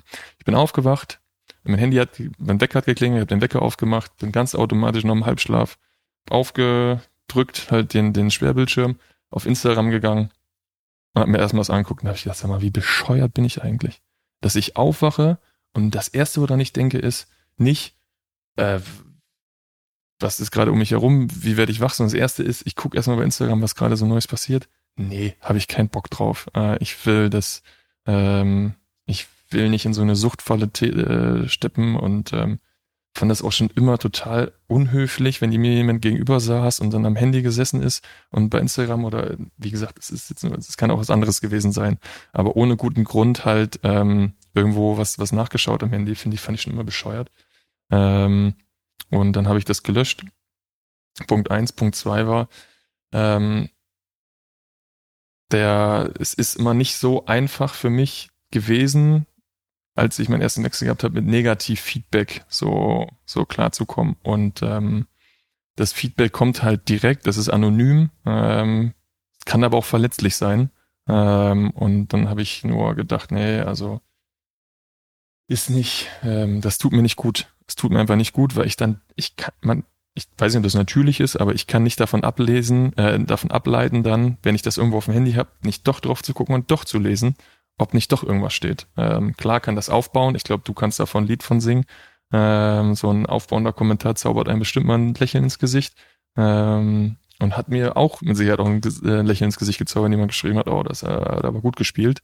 Ähm, allerdings, wenn jemand dann ähm, persönlichen Negativkommentar da gelassen hat, dann war ich doch manchmal ein bisschen gekränkt für kurze Zeit. Dann habe mich darüber aufgeregt und das wollte ich einfach nicht. Also nicht, nicht abhängig sein und, und, und nicht noch mehr negative Stimmung versetzen, äh, wenn ich sowieso schon verloren habe. das ist schon schlimm genug. Aber äh, du kennst das wahrscheinlich zuhauf, oder? Ja, ja. Also ich habe ja vor paar Wochen angefangen, jetzt mit YouTube so ein bisschen Sachen zu machen und äh, ich habe auf Instagram eigentlich nie wirklich so negative Nachrichten bekommen. Ganz, ganz selten mal hier und da irgendwie so, so, aber nix, nix wirklich einfach so Böses, sag ich mal, sondern nur vielleicht mal Kritik. Und Kritik ist ja immer gut, weißt du? Die hört man sich ja auch an, aber bei YouTube hat halt jeder einfach irgendwie einen Kanal, weißt du, und also einen Account ohne Bildchen, irgendeinen Name, weißt man weiß nicht, wer die Person ist, äh, komplett anonym und dann schauen die halt ein Video von dir und fangen halt einfach nur an, irgendwelchen Müll darunter zu posten, so. So dich einfach, dich einfach dumm anmachen, dich äh, niedermachen wollen, keine Ahnung was. Und ich kann damit gut umgehen, mich, mich juckt es nicht. Ja, aber klar, das ist natürlich schon auch, die Frage ist immer so, was bringt das der Person? Fühlt die sich dann gut oder stark, wenn sie sowas gemacht hat? Weil das ist halt eigentlich genau das Gegenteil von dem, was man ja machen sollte. Man sollte ja eigentlich eher positiv sein und Menschen aufbauen und so weiter. Vor allem, wenn gerade du als Spieler zum Beispiel da hast du schon verloren. Ja, du hast auf jeden Fall dein Bestes gegeben, davon gehe ich aus. Du hast ja nicht versucht zu verlieren, sondern du hast ja versucht zu gewinnen. Und dann kommt noch einer, wenn du eh schon da unten bist und äh, tritt noch mal rein, so, weißt du? Da sollte man doch eigentlich ähm, das anerkennen, dass dass die sich angestrengt haben, das Beste gegeben haben und es hat einfach nicht gereicht an dem Tag und dann ist es halt so und nicht noch äh, tiefer in die Wunde reinstechen, so. Bringt ja nichts. Das baut einen ja auch nicht auf. Nee, und ähm, ja, es ist wirklich schwierig. Ähm, und, und, wenn man nicht, äh, wenn man da mental noch nicht stark genug war oder stark ist, ähm, dann, dann ist das auch nicht das Richtige für einen. Ne? Ähm, und wie du gerade schon gesagt hast, ich will auch, klar kann ich jetzt auch sagen, ja, ich hätte das machen können und hätte jetzt so und so viele äh, Follower oder ich weiß gar nicht, ob das überall Follower nennt. Ähm, Follower, Abonnenten. Abonnenten, ich, genau. Ich vergesse genau. auch mal, wie es bei Spotify heißt und so, deswegen keine ähm, Ahnung. Aber klar, also hätte aber, ich jetzt auch sagen können, dass ich da so ja irgendwas irgendwas virtuelles erschaffen hätte können, um mich dann attraktiver zu machen für für für irgendwas, wahrscheinlich für irgendwelche Deals oder was weiß ich. Aber ich bin ganz froh, dass Handball eine Nischensportart ist ähm, und dass ich dann eine äh, klar man würde lügen, wenn man nicht sagt, man ist, man findet das nicht gut, wenn man ein bisschen bekannt ist und man so mit den Leuten über Sachen sprechen kann. Äh, und die das auch oftmals wertschätzen. Ähm, das wertschätzbar ist, ist immer eine andere Geschichte. Ob das so nötig ist, weil wir eigentlich nur einen Ball ins Tor werfen oder ich einfach nur einen Ball blocke. Ähm, aber ja, also ich kann nicht mich davon losmachen, dass ich nicht das toll finde oder gut finde, dass man, dass man ein bisschen bekannter ist. Ähm, aber es ist halt Nische. So. Und daher kann ich immer noch mein Kind in die Krippe bringen, ohne dass irgendwer mich, äh, dass irgendwer mich anquatscht oder ich hier an meinem Gartenzaun stehen kann und ich spreche mit den Nachbarn über irgendwas anderes. Ähm, und ähm, ja, das ist das Schöne am Handball und das brauche ich dann nicht im Internet. Also dann brauche ich auch nicht da mich da zum, zum Lackaffen machen, irgendwas zu verkaufen, was ich nicht verkaufen möchte oder mich oder mich zu irgendwas machen oder meine Familie zeigen. Ähm, das ist einfach privat und das geht einfach auch kein was an und deshalb habe ich keine Account. Lange Ausführung, kurze, kurze Quintessenz, ja. Ja, also ich, ich stehe da voll hinter dir, dass man da äh, Privates nicht unbedingt zeigen muss, also auch gerade so mit Familie und sowas. Ähm, ich meine, ich könnte meinen Kleinen jetzt auch irgendwie die ganze Zeit in die Kamera halten und der macht immer witzige Sachen, der ist süß, sag, behaupte ich jetzt einfach mal. und äh, der das wird natürlich auch gut ziehen, weißt du, und da, da könnte man auch richtig gut was draus machen, so, aber das, das will ich nicht. Der Kleine kann es selber noch nicht entscheiden, deswegen ähm, mache ich es nicht auch einfach. Aber Andererseits ist es ja auch eine Chance, die du eben jetzt auch ein bisschen verpasst, weil du halt hier eine Reichweite aufbauen könntest, dadurch auch interessanter wärst für, für Werbepartner, für alles Mögliche und ähm, auch so mit dem Blick so, was machst du mal nach dem Sport? Ich meine, gut, du hast eine Ausbildung, hat vielleicht auch nicht jeder, weißt du, und äh, der ein oder andere, der eben nichts anderes hat, der muss sich dann auch fragen, so, okay, was mache ich jetzt zum Beispiel nach dem Handballspielen, weil ähm, nur weil ich jetzt mal Handball gespielt habe, kriege ich vielleicht nicht einen Job. Ähm, vielleicht habe ich Glück und kann im Handball weiterarbeiten. Ähm, das weiß dabei auch nie. Ähm, und dann ist natürlich sowas auch eine gute Chance, dass man sagt, ich kann halt meine Bekanntheit, die ich mir durch den Handball einfach aufbaue, später weiter nutzen, um dann irgendwie was anderes damit zu machen. Ähm, ja, aber muss auch nicht sein. Äh, nur weil es irgendwie so ein, so ein Ding der Neuheit ist, muss man auch nicht mitmachen. Nee, und ich finde immer noch diesen, ich weiß auch nicht, ich finde diesen romantischen Aspekt finde ich auch schön. Ähm, so, dass der, dass der Zuschauer sieht nachher das Produkt, was ich auf die Platte bringe, 60 Minuten. Ähm, und das ist das, wofür er mich so sieht und was er halt, was er wofür auch bezahlt hat. Ähm, und da frage ich mich immer, muss er denn sehen, wie ich zu dieser Leistung gekommen bin, zu diesen 60 Minuten? Klar, ich kann mit dir drüber sprechen, die können sich das anhören äh, und gut finden oder nicht. Ähm, wenn ich da Bock drauf habe zu sprechen, mache ich das auch. Aber müssen die denn alles sehen? Ich finde das jetzt, ich nehme mal ein Beispiel, Michael Jordan. Der war auf dem, du wirst vielleicht die Doku, ich habe die noch nicht ganz gesehen, aber ich habe einen Teil davon gesehen. Der macht jetzt einen Film so viele Jahre später. Und das ist einfach geil, weil man sich so lange damit beschäftigt hat, was da passiert ist. Aber man wusste es nie. Der war einfach da, der ist auf die Platte gegangen, der hat abgerissen. So finde ich einfach dann, dann cool, das so im Nachhinein dann zu erzählen, wie das alles so abgelaufen ist. Ähm, Beispiel aus dem äh, aus dem Wrestling, äh, Undertaker. Guckst, kannst du Wrestling bisschen? WWE? Gar Undertaker nicht? sagt mir okay. was. Genau, der John jetzt, Cena. Ja, okay, aber, aber ist jetzt, der bringt jetzt gerade auch einen Film raus. Der ist ja auch so am Ende seiner Karriere mhm. äh, und zeigt da so ein bisschen was von früher und, und das finde ich auch cool, mir das jetzt anzuschauen. Aber ähm, hätte ich das gebraucht, um zu wissen, wie sehr der leidet, um mir einmal die Woche bei SmackDown so ein bestimmtes, so ein Glücksgefühl zu schenken? Nee, hätte ich nicht gebraucht. Dorian Yates, Bodybuilding.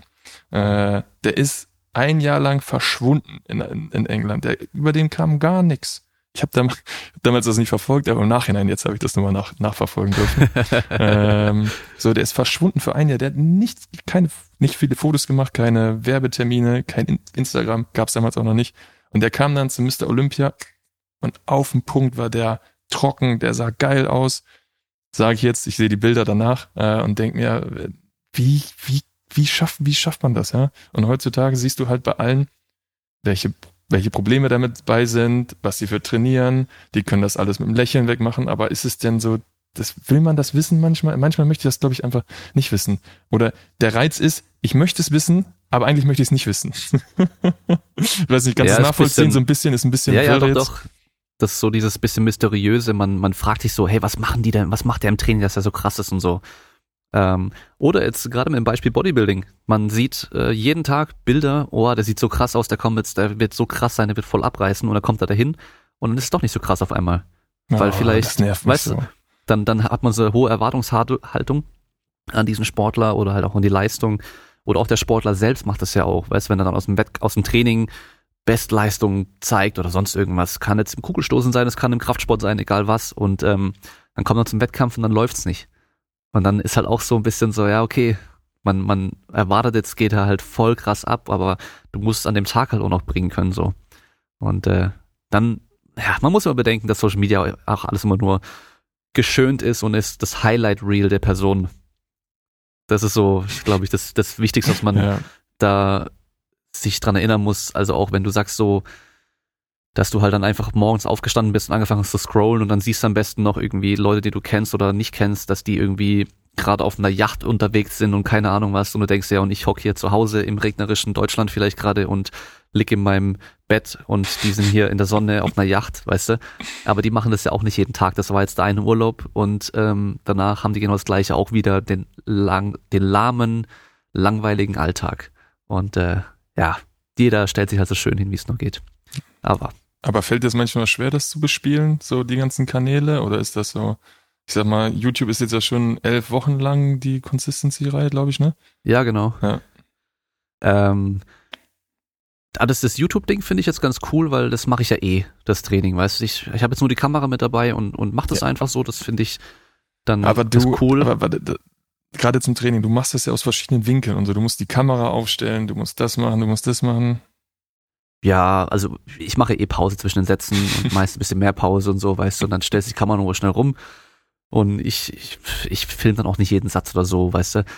Das ist jetzt nicht, ist gar nicht wirklich mehr Arbeit für mich, das ist sogar noch ein Grund mehr für mich, weil ich ja auch so ein bisschen dafür stehen möchte, so, ich mache mein Training immer, weißt du, so, ich mach's jeden Tag, alles was geplant ist, mache ich einfach und äh, das ist nochmal so ein Punkt der Motivation mehr, sag ich mal. Ähm, und das Schneiden und so macht mir auch Spaß. Also ich habe ja früher auch schon fürs Stricken immer Videos geschnitten und so. Das war ja auch immer so mein Ding. Ähm, so wie mein Podcast auch. Wenn ich keinen Bock hätte, Podcasts zu schneiden und zu gucken, dass der Ton sich gut anhört und so weiter, dann würde ich es ja auch nicht machen. War klar, das, es macht Bock mit den Gesprächen, allem drum und dran, aber das andere ist halt eigentlich fast der größere Teil. So. Und ähm, was ich aber auf jeden Fall merke, dass ich halt theoretisch so bisschen mehr von mir zeigen müsste, was jetzt so Instagram und so angeht. Weil wenn man sich meinen Feed anguckt, ich sehe halt eigentlich, man sieht eigentlich nur einen Podcast-Post nach dem anderen, so hier neue Folge, neue Folge, neue Folge. Und ich merke zum Beispiel, sobald ich halt irgendwie was von mir wieder zeige, dann habe ich da mehr Interaktion, habe da mehr Likes und alles drum und dran, weil am Schluss geht's halt klar um dieses Produkt, den Podcast oder die Videos und keine Ahnung was, aber am Schluss folgt man halt dann doch den Leuten. So, das ist natürlich schon auch mal so ein Ding. Also man, man will ja die Leute auch so ein bisschen sehen. Und ja, aber manchmal habe ich da Bock und zeig viel und manchmal gar nicht. Aber ist es nicht auch so ein bisschen Mittel zum Zweck, äh, so um neue Kunden auch zu akquirieren? Also äh, auch, ich, ich weiß nicht, ich weiß nicht, kriegt man durch Instagram neue Kunden oder ist das so, ist das, äh, ist also das eher, eher, ist das eher weniger der Fall? Weil ich, ich frage mich, ich bin, kenne dich, habe ich ja schon gesagt vorhin im Vorgespräch durch den Podcast, äh, weil ich immer ziemlich lang Auto fahre und da immer das äh, mir mal deine Stimme äh, gebe. und andere auch, aber den halt zum Teil auch. Ähm, und da habe ich mich gefragt, wie das halt, wie, wie kriegt man das hin, dass erstens den Podcast zu finden ist schon mal scheiße, ähm, ähm, aber wie kriegt man dann die Leute nachher hin, das Produkt dich als Trainer zu kaufen, weißt du?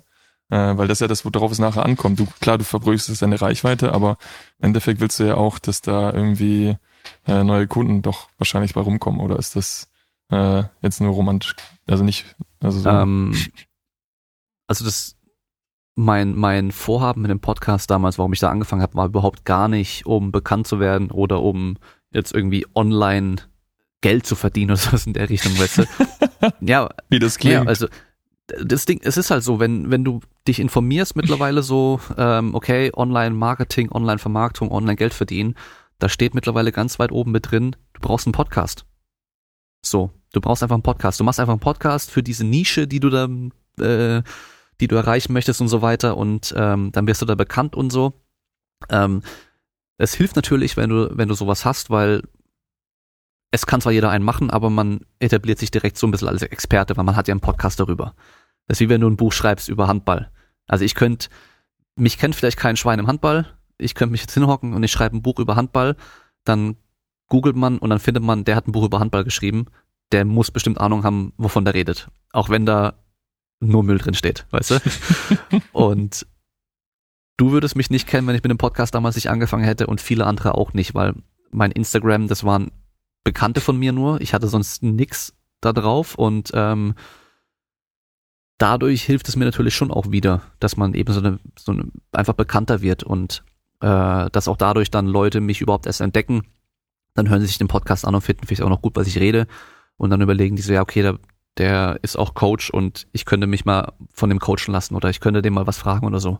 Und äh, natürlich hilft es da schon auch, weil ja, du könntest ja bei dir im Dorfverein der beste Handballspieler sein, wenn du nie auf ein Spiel gehst und dich keine andere Mannschaft jemals sieht, dann wissen die auch nicht, dass die dich haben wollen als Spieler. Und genauso ist es hier halt auch.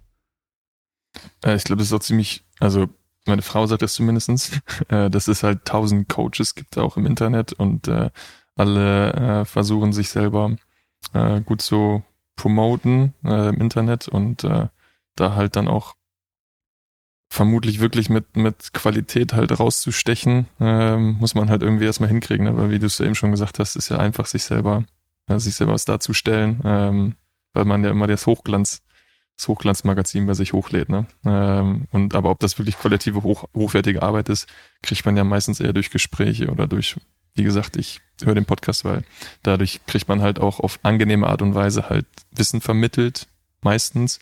Ähm, und äh, ja, ich glaube, das tun ja auch ganz viele und so kann man ja schon dann rausfiltern, wer halt ganz gut ist oder wer nicht. Da ist das Medium Podcast ja schon gar nicht schlecht.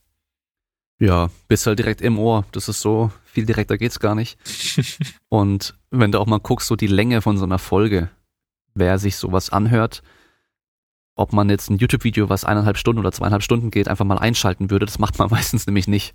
Ja, also selbst von Leuten, die ich cool finde, wenn ich sehe, da ist ein Video 45 Minuten, wow, das werde ich wahrscheinlich nicht anschalten, weil ich hock nicht 45 Minuten vorm Fernseher oder vor meinem Computer und schaue mein YouTube-Video an.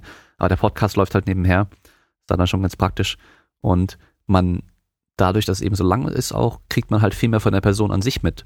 Also, selbst wenn du jetzt zum Beispiel Instagram hättest und man dann immer wieder mal Bilder vom Spiel sehen würde oder mal hier so ein Bild nach dem Training oder auch so hier den und den Sportler getroffen oder sowas, dann ist es trotzdem nur so ein Schnappschuss.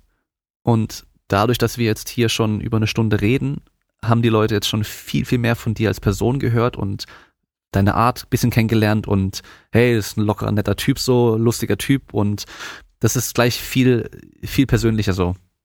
Und äh, das ist auch das, das Coole an dem Podcast generell, finde ich. Deswegen fand ich das ja auch immer selber cool, so Podcast mit Sportlern zu hören, äh, wo es mehr um die Sportler als Person und die Erfahrung und so weiter ging, weil das war ja das große Ding, wenn du guckst. Leichtathletik ist gutes Beispiel. Olympische Spiele, irgendjemand von uns ist im Finale und äh, letzter Lauf und dann hast du danach irgendwie 30 Sekunden Interview. So, oh, wie fühlst du dich? Oh, so aufgeregt, kann eh kaum reden und äh, wie war der Lauf? Ja, der Start war ein bisschen komisch, dann habe ich es noch gepackt und das war's. Und mehr erfährst du nicht von der Person, weißt du?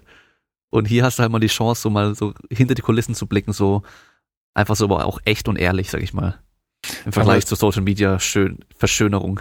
Auf jeden Fall. Ähm, und diesen Einblick jetzt in Einzelsport hätte ich auch mal ganz gerne, weil ich war in Rio dabei ähm, 2016. Ähm, und da hatte ich mir das so romantisch auch vorgestellt. Also das ist so das deutsche Haus und dann spricht man und man isst zusammen und man lernt neue Athleten kennen und und ja, war da nicht so. Okay. Äh, darum ist ein Podcast ganz gut, ja, ähm, weil dann, wie du gerade sagst, da dann auch, glaube ich, viel, viel Anspannung und Aufregung und so dahinter steckt und dann ähm, kommt man da nicht so ins Gespräch oder wenn die halt Kopfhörer am Essenstisch aufhaben.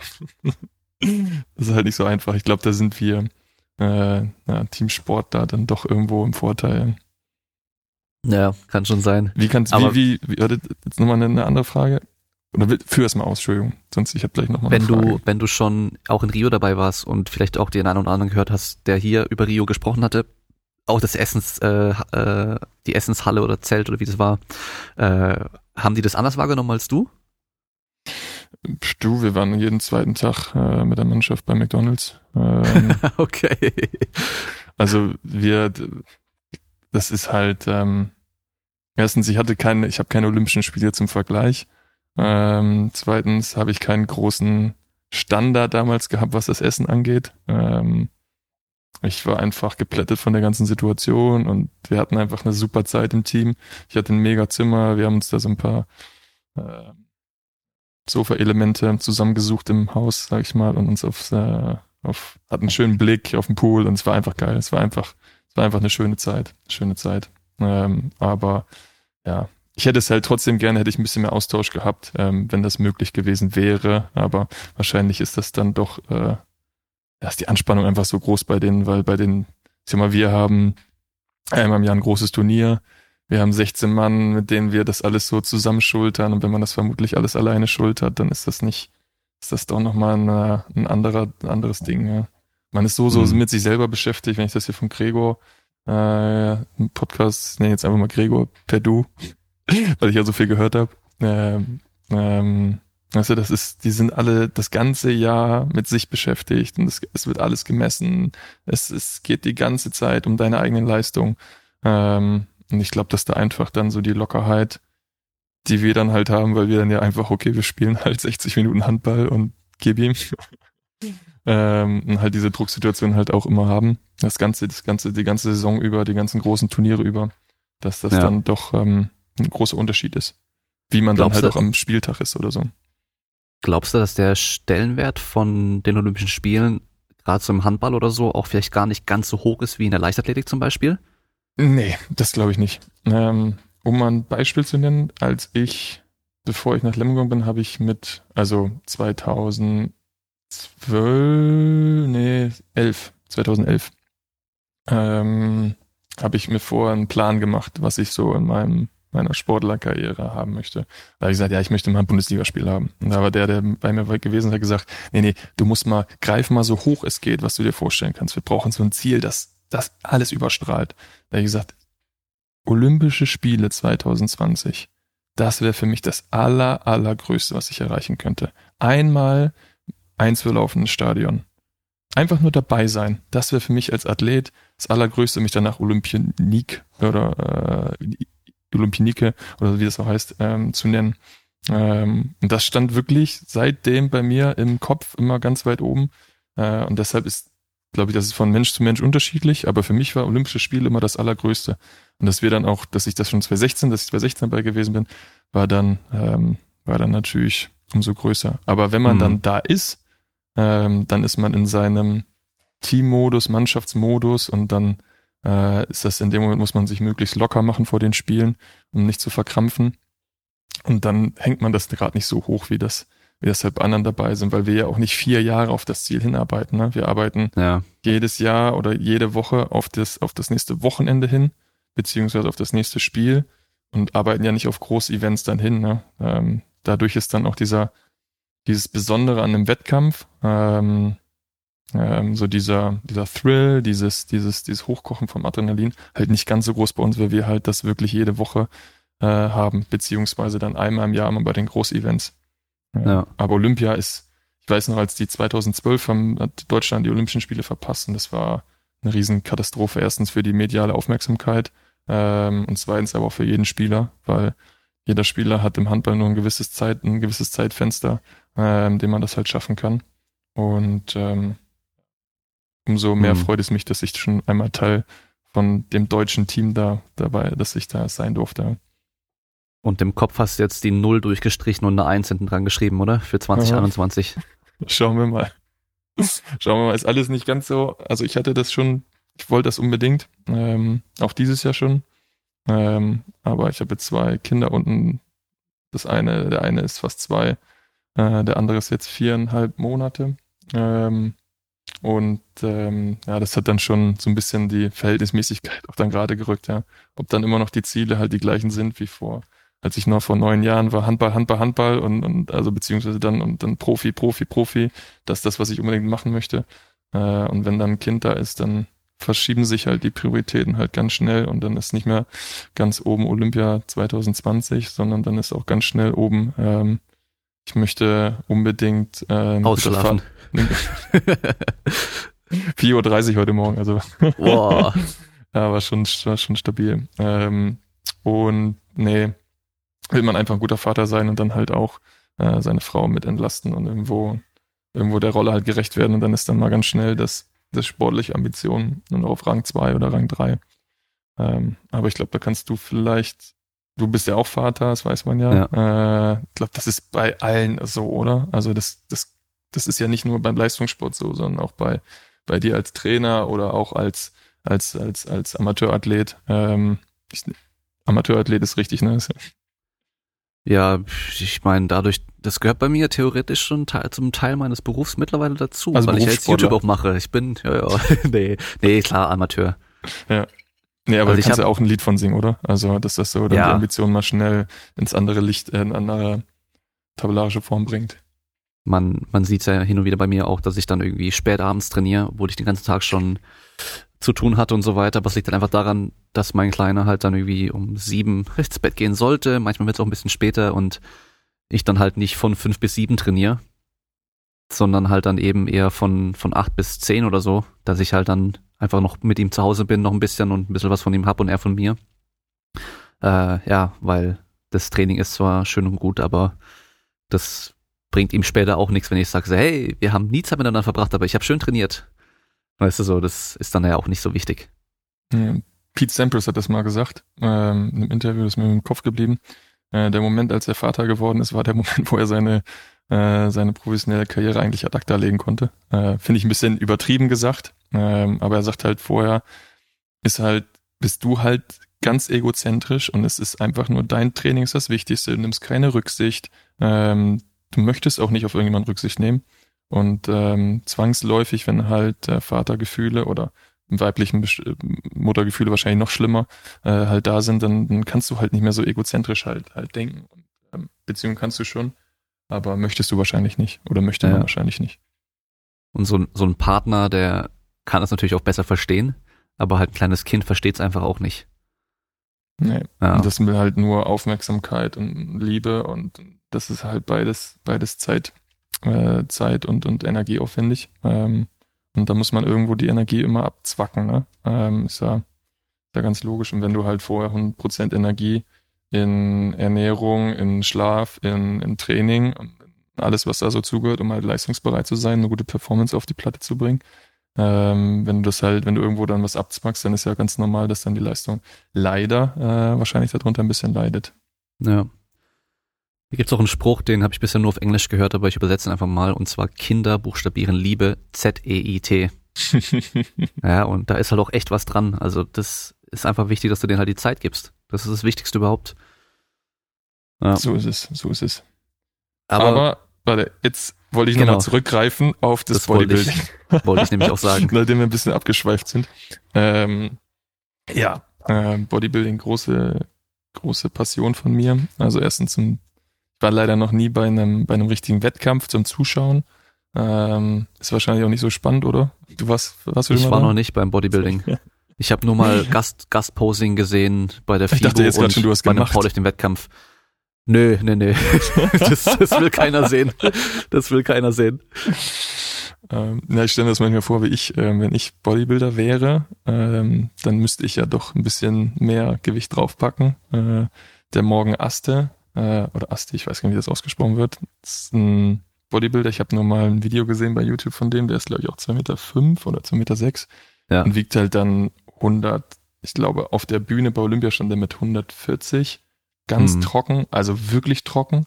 Ähm, heißt also kein Körperfett und auch das Wasser ist raus und man hat die Muskelstruktur genau gesehen. Das sah schon mega aus, aber äh, was er in der Offseason dann an Gewicht rumschleppt und was der Körper da aushalten muss, das will ich wahrscheinlich gar nicht wissen, ja. Da gibt's doch diesen, ich weiß gar nicht, wie er heißt, dieser Dutch Giant, glaube ich, oder irgendwie sowas. Der, der ist auch irgendwie zwei, also der ist riesig auch, also der ist auf jeden Fall auch über zwei Meter zehn ich weiß nicht, ob da sogar Richtung 2,20 Meter fast schon geht, 2,17 Meter oder sowas. Den hat man auch auf Social Media mal viel gesehen und auch auf der FIBO und so. Und äh, der sieht natürlich einfach so auf einem Bild äh, jetzt vielleicht gar nicht so krass aus, aber wenn der halt dann irgendwie neben einem Profi-Bodybuilder steht, die halt im Schnitt meistens auch eher klein sind, dann sieht es halt brutal aus, weil der halt einfach dickere Arme hat und so, weil einfach ist halt auch ein Riese. Und der ist natürlich schon auch schwer und alles, aber es wirkt einfach anders. Aber ich glaube Dutch Giant, ich bin mir nicht ganz sicher. Da gibt's nämlich, also gibt's auch so die, dass er halt angefangen mit dem Training und halt äh, dünn war und ich glaube sogar bei bodybuilding.com, das Forum damals, hat er das dann auch dokumentiert und dann immer mehr zugelegt und so. Ja, also gibt schon auch ein paar ganz große, die da auch mit dabei sind, aber die haben es natürlich schon schwerer. Ich habe das mal, ich habe mal ein Foto gesehen von Phil Heath, als mhm. er nach Olympia, also schon, das sah der halt unglaublich aus, ja. Da stand er neben Brian Shaw oder ja. Haftor. Ich weiß Brian nicht, Shaw. Ein, nee, ey. Und der Unterarm von Brian Shaw ist halt fast so wie Phil Heath an sich schon. Ey, unfassbar. Unfassbar, wie halt dann so doch Größe dann nochmal oder Länge halt nochmal anders wirkt, ja. Ja, ja. Brian Shaw kann man, glaube ich, schon von Größe sprechen. Also das, ja, das ja. ist schon. Ne, ich glaube, zwei naja. Meter vier und 205 Kilo sowas. also schon, schon massiv. Ja. Ich, ich war ja zwei, ich glaube 2008 oder 2009 war ich auf der FIBO. Und da habe ich auch viele von den damaligen Top-Leuten gesehen und ich bin dahin, noch so als dürrer Junge, der immer schön die Flex angeschaut hat und Muscle and Fitness und so und die Bodybuilder auch angeschaut hat und es irgendwie auch beeindruckend und cool fand und halt selber auch muskeln wollte und dachte, ich komme jetzt dahin und ich sehe jetzt so richtige Hulks rumlaufen, weißt du, so die, die einfach größer als die Realität aussehen. Und dann siehst du es aber in echt und klar, die waren ultra krass und die hatten dicke Arme und alles, aber weißt du so, du musst dir halt vorstellen, da ist trotzdem so das Skelett von einem Menschen einfach drin und da ist alles einfach nur runder so, weißt du? So, die Schultern werden jetzt nicht 30 Zentimeter breiter, nur weil der jetzt äh, Muskeln hat, sondern das wird einfach nur alles runder und sieht halt anders aus, aber dass da halt so ein richtiges Scheunentor vor dir rumläuft, wie man sich das vielleicht so vorstellen würde, so ist es halt in echt gar nicht. und alle waren kleiner, als es online drin steht. Selbst äh, Morgan Freeman, äh, äh, was sag ich, Tony Freeman, nicht Morgan Freeman, Tony Freeman, kennst du den noch? Mhm. Der, der X-Man war der immer, wurde immer genannt. Und da stand mhm. immer, der wäre 1,88, 1,89. Und ich stand halt neben dem, hab noch ein Bild und der war halt schon, der war schon kleiner. So, der war nicht so groß wie ich, der war kleiner, weißt du. Ja, ist immer ein bisschen schade, aber gut. Arnold ja, Schwarzenegger ja. steht ja auch immer mit 1,88 oder sowas oder 1,89 irgendwie sowas drin. Und ich glaube sogar 1,90. Ja, ja, manchmal 1,90 und es gibt sogar eine Webseite, die das so als Verschwörungstheorie hat, dass der halt in echt irgendwie, dass der in echt irgendwie nur 1,78 oder 1,80 groß wäre, weißt du? Mhm. Total geil. Weil er halt dann irgendwie gibt's Bilder mit anderen Leuten nebendran und so und dann weißt du, wird das ins Verhältnis gesetzt und so. Ah, apropos, da gibt's, ähm, gibt's äh, so eine Bilderserie. Da steht, ich weiß gar nicht, mit was es losgeht, aber da steht auf jeden Fall irgendwie Arnold Schwarzenegger dann zwischen Andre the Giant und diesem anderen, diesem anderen Wrestler, Bodybuilder-Typ, mhm. dieser, ich glaube, Mexikaner, mhm. der ja noch mal ein bisschen größer war. Und dann stehen die irgendwie neben, ähm, neben äh, Shaquille O'Neal. weißt so. du, und dann nochmal der größer und dann stehen die, steht Shaquille O'Neal neben äh, Yao Ming und der ist halt dann nochmal größer. Und dann steht irgendwie Yao Ming neben dem größten Mensch der Welt aktuell so. Und also, weißt du, es geht von ja immer der gleiche Größenunterschied so und du denkst halt so, das gibt's doch nicht, ey, weißt du, wie klein am Schluss die meisten, die man so kennt, eigentlich so sind im Verhältnis zu was es für Riesenmenschen gibt. Ja, was es halt gibt, ne, das ist schon echt krass. Äh, was, was sind so die, die blödesten Sprüche, die du so gehört hast? So, na, wie ist die Luft da oben? Ist ja wahrscheinlich so ein Klassiker. Äh, erstmal finde ich alle Sprüche gar nicht so schlimm, ähm, weil man sich da irgendwo dran gewöhnt. Äh, man hat dann so, so sein, sein Antwortspruch, äh, den man auch bringt und dann zauber ich den Leuten meistens ein kleines Lachen äh, äh, entgegen. Ähm, aber ach, am meisten ist einfach, wenn jemand zu mir kommt und sagt, ah, Entschuldigung, ich will Sie nicht nerven. Ja. Aber. Und da denke ich mir so, ja, frag doch einfach. einfach fragen. Einfach fragen, kostet ja nichts. Ja, ich weiß ja. es förmlich, ich mache das ja auch, ich schreibe ja auch den, wenn ich ne, so, ich will nicht stören oder bla, ich mache das ja, ja, auch, aber eigentlich einfach nur fragen, kriegst kriegst die Antwort. Wenn ich gut drauf bin, sage ich äh, 2,10 Meter, zehn, aber ich trage auch meine hohen Schuhe. Äh. Wenn ich schlecht drauf bin, sage ich 2,10 Meter. Zehn. Ja, hast du die Antwort so oder so? Äh, okay. Also, passt schon. Ja, ja. ja naja, also darum, also, also so dumme Sprüche, das ist, ähm, ja. Äh, Gab's mal einen, den du vorher noch nie gehört hast, wo du dachtest so, ey, der ist eigentlich ganz clever? Das fällt mir jetzt gerade nicht ein. Ich weiß nur, dass immer in Interviews wird immer dann, oder wenn ich mit jemandem spreche, der sagt dann, oh, du hast ja Probleme bestimmt im Bett. Und ich denke so, ja, mit vielen Sachen Probleme, aber das Bett ist einfach hinten offen, Füße gucken raus, kein Problem. Wieso soll das Bett das größte Problem sein? Also ja. ich stoß, mein Kopf besteht nur aus Beulen oder ja. aus Abschabung, weil ich mir über den Kopf gestoßen habe. Das kann man fragen. Aber doch nicht das Bett, das ist doch nicht das Schlimmste, was einem passieren kann. Weißt du, das verstehe ich immer dann nicht, aber ist ja auch egal. Ähm, ist aber immer das Beste an der Größe ist eigentlich, dass man schnell immer einen Eisbrecher hat, um so ins Gespräch zu kommen oder, äh, ja. oder dass Leute immer schnell, ja, dass man einfach ins Gespräch kommt. Das ist, hilft, hilft, hilft ganz häufig, ja. Ähm, und ich möchte ja nicht zu einem etwas kleineren gehen und sag zu dem, ey, sag mal, wie klein bist du denn? Das ist so, das, das, das ist irgendwie ab, das will man nicht machen, weil, weil das immer so ein bisschen abwertend halt wirkt. Ähm, ja. Und ähm, ja, und daher, ähm, bis ich damit umgehen konnte, also ich hatte in der Jugend schon Probleme damit, als ich dann so über 10 Meter gewesen bin, ähm, weil man, wenn man nicht so extrovertiert ist, sondern eher introvertiert halt doch immer wieder auffällt, ne? Es ist schwer, sich wirklich zu verstecken. Ähm, und ähm, manchmal würde ich ganz gerne so in der Masse untergehen und, und, und halt nicht, dass beim Konzert hinter mir drei Meter Flur ist, weil halt keiner was sieht, ne? Das ist halt dann schon blöd. Noch blöder wäre es, wenn ich jetzt Bodybuilder wäre und von der Breite wäre es dann auch noch nicht. Mit dem ja. ist auch noch so. Aber ähm, nee, das ist immer, das ist immer so ein bisschen, wo ich denke, ah, jetzt wäre ich schon ganz gern, ganz gern kleiner. Also, oder nicht kleiner, aber einfach so, für meine Frau war es ganz schwierig, als sie mich kennengelernt hat und wir gehen durch die Fußgängerzone in Bielefeld oder so und dann alle drehen sich um und zeigen mit dem Finger auf dich. Ja, ja ich kenne das, ist für mich kein Problem. Ähm, ich sag auch zu keinem, dass ich das unhöflich finde oder so, weil können sie halt machen, ähm, juckt mich nicht. Ähm, aber für, für Außenstehende, die das dann so, oh, ich fühle mich so beobachtet, ja. Ja. Ja. Ja, ja, die Leute sehen halt einfach ähm, außergewöhnlich, also anders wie die Norm und da ist es ja egal, weißt du, ob du, ob du ultra klein bist, ultra groß, ultra dick, ultra dünn oder Riesenkopf hast, keine Ahnung, äh, drei Arme oder sonst irgendwas, dann, dann guckt man halt, ist ja auch ganz normal, wenn man, und wenn man das halt irgendwie auch selber versteht, dann ist es ja auch gar nicht so schlimm. Dass kleine Kinder auf einen zeigen, ist wahrscheinlich auch klar, wenn es Erwachsene machen, dann denkt man sich schon so ein bisschen so, hey, was ist mit dir nicht los? So, aber kommt wahrscheinlich auch seltener ja. vor, oder? Eher bei den Kindern. Ja, das kommt, das kommt seltener vor. Und vor allem auf den Spielplätzen und so, fragen mich die Eltern immer, warum ich mich denn immer auf den Boden setze weil sie sich immer dann halt so, und ich sage, ja, damit ich halt mit den Kindern irgendwo auf Augenhöhe mal agieren kann, ne? Ja. Ähm, weil wenn ich mich immer runterbücken muss, erstens komme ich in der Kniebeuge eh nicht weit runter, äh, aufgrund äh, Unbeweglichkeiten. äh, und dann sage ich, dann setze ich mich einfach hin, weil sonst ist das Verhältnis einfach manchmal, wenn ich was erkläre, halt einfach Käse, ne? Ähm, und halt rückend schon, wenn ich mich halt hinsetze, ja. Also ja. Das, das passiert dann schon. Dann denke ich mir, ja, wenn ich aufstehe, dann verstehst du das schon. Wie, wie groß ist deine Frau? Mm, 1,77. Okay, also schon auch eher größer, auch für eine Frau dann. Und Kinder besonders groß gewesen irgendwie? Nee, alles ganz nee, normal? Nee, alles, alles ganz normal. Alles. Aber bei dir war es, du warst wahrscheinlich auch, oder als Baby auch alles normal und nicht irgendwie besonders groß oder so? Ja, nicht schön, aber normal. Also, ja. Äh, ganz ehrlich, die meisten Babys sehen ganz am Anfang komisch aus. Also es wollen, das will keine Mutter hören. Aber ich glaube, äh, wenn die Kinder mal groß sind, man dann irgendwann mal Babys, Babybilder anguckt, so direkt danach, ganz am Anfang, da sehen die alle komisch aus. Ah, ich habe das jetzt bei meinen Söhnen. Man hat ja manchmal dann so Vergleichsbilder, ne, wie das ja. so am Monat gleich aussah. Da habe ich schon gedacht, boah, mein erster, der war schon, der war schon speckig, ne? Also das war, das ja. war, das war schon rund. Ja, ja. Ist mir gar nicht aufgefallen. Ja, dem Moment denkt man so das Schönste der Welt irgendwie. Aber ja, ist ja auch normal. Soll, es wäre ja komisch, wenn irgendwie äh, Elternteil sagt so, so, das Baby ist da, kriegst du erstmal ja nichts, äh, was ist denn das?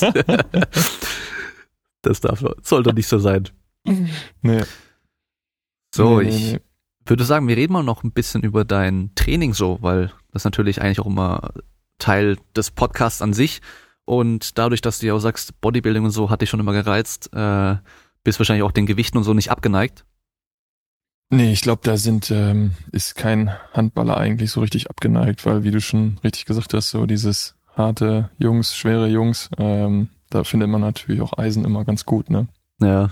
Ähm, aber das, also ich fange da mal, es ist immer ganz unterschiedlich im, also in der Einzelbetreuung, das kannst du ja auch sagen, bei einem individuellen Athleten und du bist Trainer, dann bist du lange dabei und dann, ähm, dann ist es einfach so, dass dann, dass man halt lange zusammenarbeitet, sich gut kennt und im Handball ist es so, dadurch, dass wir ein Teamsportart sind und auch der Trainer oftmals wechselt, hat halt jeder Trainer auch unterschiedliche Philosophien. Äh, und jeder Trainer entscheidet dann auch selber meistens, ob er mit einem Athletiktrainer zusammenarbeitet oder nicht, oder ob er das selber an seiner Expertise halt ähm, sieht. Ähm, und somit unterscheidet sich das immer, immer ziemlich, ziemlich krass. Und somit habe ich schon ziemlich viele, viele Trainer und damit auch verschiedene Trainersysteme halt, halt erlebt. Ähm, Kannst du da ist, weil man sich, weil man sich Kannst Warte? du da direkt sagen, ähm, mit was du gut gefahren bist bisher und was irgendwie für dich gar nicht funktioniert hat, was so Trainingsmethoden oder Philosophien angeht? Ähm, also am besten funktioniert jetzt gerade das Athletiktraining, weil wir dann schon nicht ganz so schwer belasten, ähm, was, was die Gewichte angeht. Ähm, viel also ganz viel Augenmerk auf die Hamstrings legen, ähm, weil die einfach oftmals zu schwach sind. Ähm, und wir halt individuell gerade ziemlich gut arbeiten. Das heißt, jeder Spieler kriegt seinen individuellen Plan, hat seine Baustellen, die werden analysiert ähm, und da wird dran gearbeitet, was halt in der Mannschaftssportart sonst meistens schwierig ist. Ähm, wir sind halt in der in einer super Situation, dass wir einen hauptberuflichen Athletiktrainer halt haben jetzt beim jetzigen Verein. Das ist halt sehr, sehr selten. Ähm, meistens sind das Trainer, die auf Honorarbasis arbeiten, wenn überhaupt ein Trainer halt da ist. Ähm, und die dann auch einfach nicht die Zeit, man muss ja auch einfach sagen, die haben dann nicht die Zeit. Es ist schon schwer genug, überhaupt einen Trainingsplan auf die Beine zu stellen. Das dauert lange genug. Und den dann noch zu individualisieren, ist halt riesiger Zeitaufwand. Ähm, erstens, was das Testen angeht, zweitens ausformulieren, drittens dann auch Überprüfung. Ähm, und dadurch, dass wir ihn hauptamtlich halt haben, ähm, hat er halt die Zeit und deshalb arbeiten wir gerade sehr, sehr gut äh, miteinander und vor allem halt an den Baustellen, die wir halt haben. Äh, mit wem ich gerne länger zusammengearbeitet habe, ist beim DRB war lange Martin Zavia. Äh, mhm. sagt ihr das was? Ja, klar. Also vom, vom Gewicht, äh, vom Gewichtheben. Langhandelathletik äh, oder ist das Langhandelathletik, genau. Genau. Ähm, der hat uns eine ganze Zeit betreut und ich hätte gern mit ihm länger zusammengearbeitet, weil er unglaublich technisch versiert gewesen ist, ähm, was halt die Langhand, was halt die Langhantel angeht und ich da bestimmt weitergekommen wäre im, im olympischen Gewichtheben und ich da auch große Benefits draus gezogen habe. Ähm, ja, am wenigsten gut gefahren bin, bin ich wirklich mit klassischem Bodybuilding, äh, Hypertrophie die ganze Zeit drauf. Ähm, und ähm, ja, wie gesagt, ich bin von bis, also wir hatten mal einen Crossfit-Trainer, Marv aus Magdeburg, liebe Grüße, ähm, der dann, mit dem ich auch intensiv zusammengearbeitet habe, was auch sehr gut für mich funktioniert hat, bis zu dem Zeitpunkt, wo ich dann zu viel gemacht habe, was ja schnell dann passiert und dann sind Verletzungen dazugekommen ähm, oder auch andere Verletzungen. Ich war, ich durfte nebenbei nicht mehr trainieren, wir hatten schon einen neuen Athletik-Coach und ich bin dann doch mal zu ihm gegangen, hatte mich nochmal angemeldet und bin zu ihm hin und dann sagt er, ja komm, wir machen hier, heute ist Workout Karen oder irgendwas, ich weiß gar nicht mehr. Auf jeden Fall äh, Klimmzüge, Air Squats und Liegestütz. Mhm. Und wir hatten vorher schon die Klimmzüge geübt und das sind ja diese schwingenden Klimmzüge im CrossFit. Ja. Ähm, und ich habe schon gemerkt, oh, meine Handflächen, das wird eng. Ja, so, ja, mach ein bisschen, mach ein bisschen, ein bisschen Kreide drauf, das wirkt schon. Und ich so, okay, mach die ganzen Pull-ups und ich merke schon, scheiße, ich blute an den Händen wie Sau. Ähm, und ähm, ja, bin dann nach Hause gefahren, habe gemerkt, dass ich an allen Fingern Blasen hatte. An allen Fingern. Und ich hatte halt nachmittags Training. Ja? Äh, ziemlich dumm, ich weiß. Äh, viele werden jetzt zu Hause den Kopf schütteln, aber manchmal macht man nicht die cleversten Sachen. Ähm, und dann ja, vor allem dann noch schön mit dem Harz dann richtig. Ah. Aber so, was, dann kommt mein Trainer und äh, sagt so, ja, Finn, was hast du gemacht? Und ich sag, äh, ich habe beim Umzug geholfen und äh, hab Umzugskartons und irgendwie hat das die ganze Zeit so geratscht. Er sagt, an allen Fingern? Ja. Und ich so, ja, so, was habe ich gemacht? Ich habe die ganze Hand getaped für die Einheiten, äh, damit ich das Harz halt nicht direkt in die Wunde kriegen soll. Er hat nur bedingt gut funktioniert, war ziemlich dumm. Ähm, naja, aber man lernt ja draus, habe ich dann tatsächlich nochmal gemacht. Ja. Äh, naja. Aber mit dem CrossFit bin ich tendenziell ganz gut gefahren, weil ich diese, ich schon immer dieses Ausbelasten halt geil fand. Dieses halt wirklich bis an die körperliche Grenze gehen. Ähm, dann hatten wir einen Powerlifting-Coach, haben dann alles Sumo gemacht. Ähm, Sumo Deadlifts, Sumo Kreuzheben. Der war ziemlich an diesem Westside Babel. Mhm, Louis ja. Simmons. Ist das Louis Simmons? Genau, ja. Ja, Conjugate ja. Method. Also von der Periodisierung das, her so, dass du halt einen Max-Tag hast und dann halt einen Wiederholungstag und einen schnellen Tag und so. Genau, und dem angelehnt haben wir auch mal trainiert. Ähm, das fand ich auch ganz gut, weil wir halt immer halt hohe Lasten bewegt haben. Tat meinem Rücken aber nicht ganz so gut, ähm, weil ich dann technisch nicht ganz so stark vermutlich war ähm, oder oder einfach zu viel Gewicht halt in zu schneller, zu schnell angehoben habe ähm, von den Wochen her. Und ja, dann ging's dann, dann war einer da, war bei Festdegen im Coaching gewesen in Amerika und hatte dann so, wir mussten die ganze Zeit mit diesen Bändern arbeiten, wie die Fußballer. Und man merkt, glaube ich, man, man, wenn man so Handballer ist, dann erlebt man halt immer ziemlich viel. Äh, es wird immer von Coach zu Coach halt unterschiedlich gemacht. Ähm, und im Endeffekt geht's einfach darum, dass man, glaube ich, Gewichte halt bewegt, äh, anständig bewegt und nicht übertreibt. Ähm, und ähm, ich bin eher der Typ, der gebremst werden muss. Ich wollte mir zu Hause auch was einrichten vor Corona. Äh, es hat jetzt natürlich nicht geklappt, weil alles ausverkauft ist. Logischerweise kennt ja, kennt ja viel die Problematik.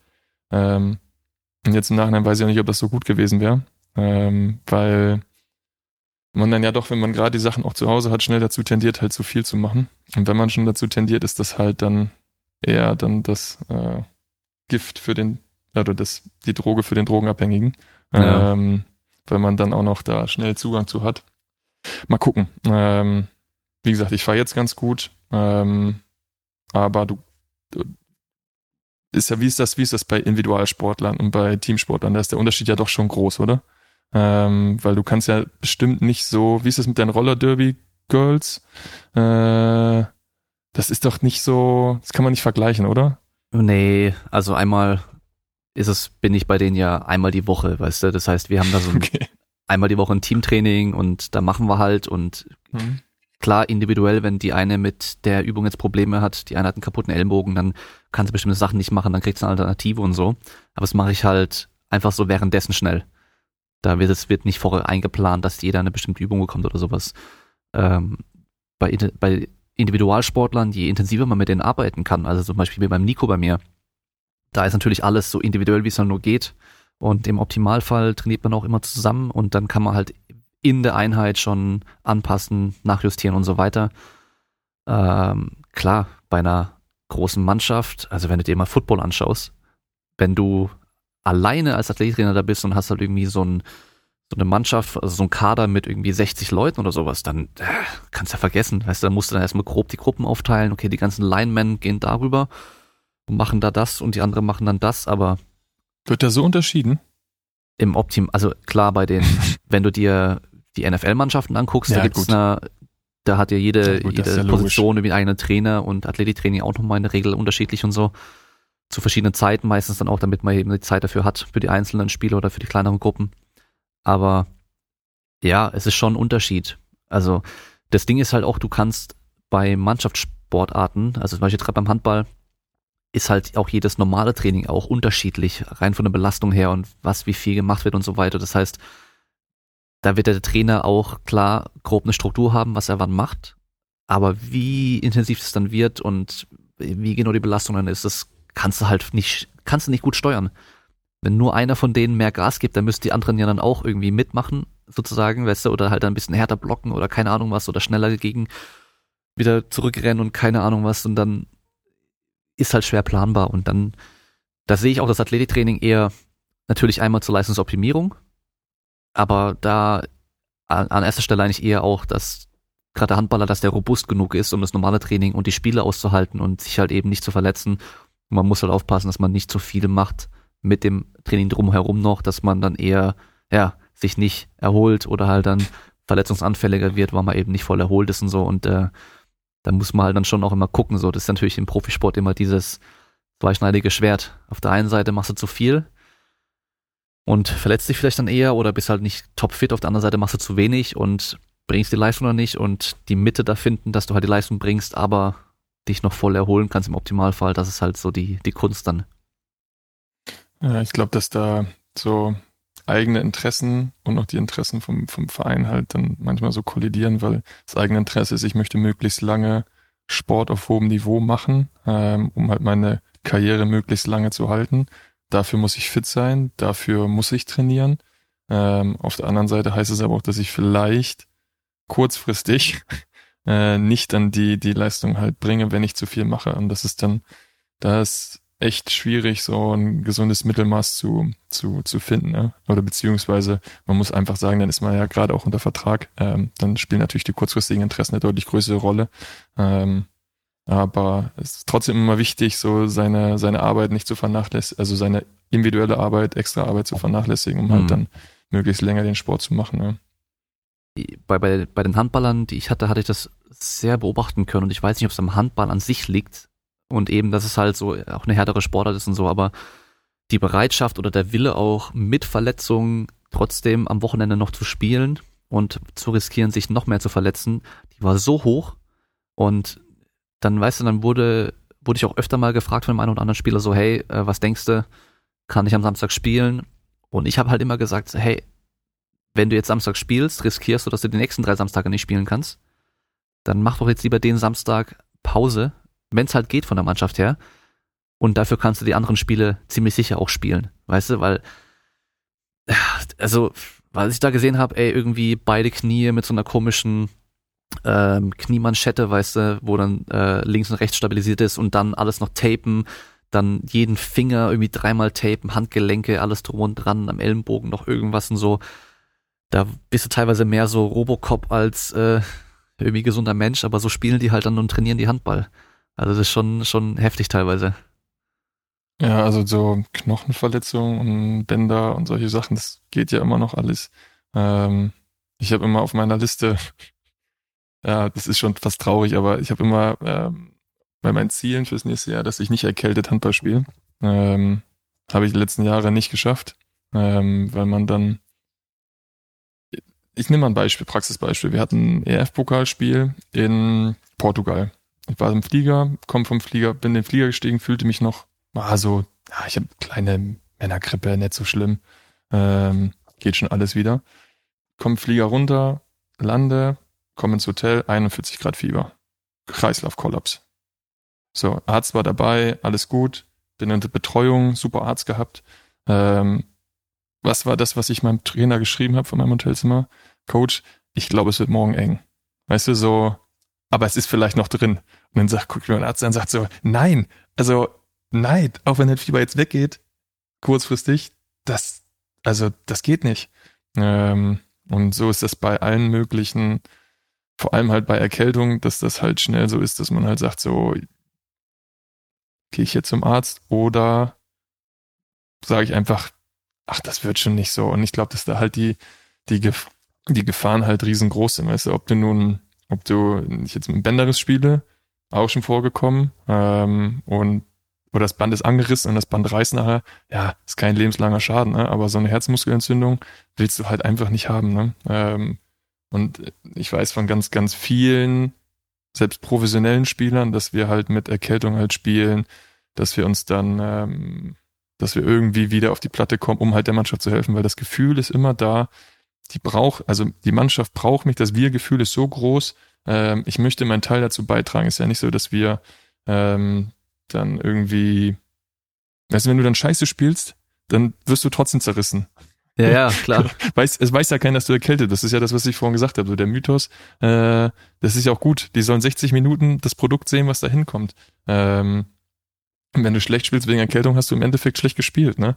Ähm, aber du hast halt immer das Gefühl, ah, die brauchen mich, ich brauche das, ich kann der Mannschaft helfen, ich stecke jetzt nicht zurück. Ähm, das hat doch schon im letzten Mal immer funktioniert, ne?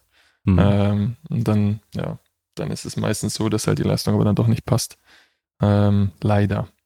Da war ja jetzt gerade in den Medien das mit den Schmerzmitteln und dem Fußball, dass äh, viele da irgendwie sagen, so, dass sie halt seit Jahren einfach immer Schmerzmittel nehmen und das ohne gar nicht mehr geht und so weiter. Habe ich zum Beispiel in der Uni bei einem Leichtathleten damals, der auch studiert hat, äh, beobachten können. Der ist halt, bevor er in Kraftraum ist, 800 Milligramm Ibo rein und an Wett, also als Zehnkämpfer an Wettkampftagen halt irgendwie so zwei Gramm Ibo insgesamt drin oder sowas gehabt und das war halt, ja, das war für den halt normal, diese Ibos zu schlucken, weil er hat halt immer irgendwo Schmerzen oder Probleme gehabt.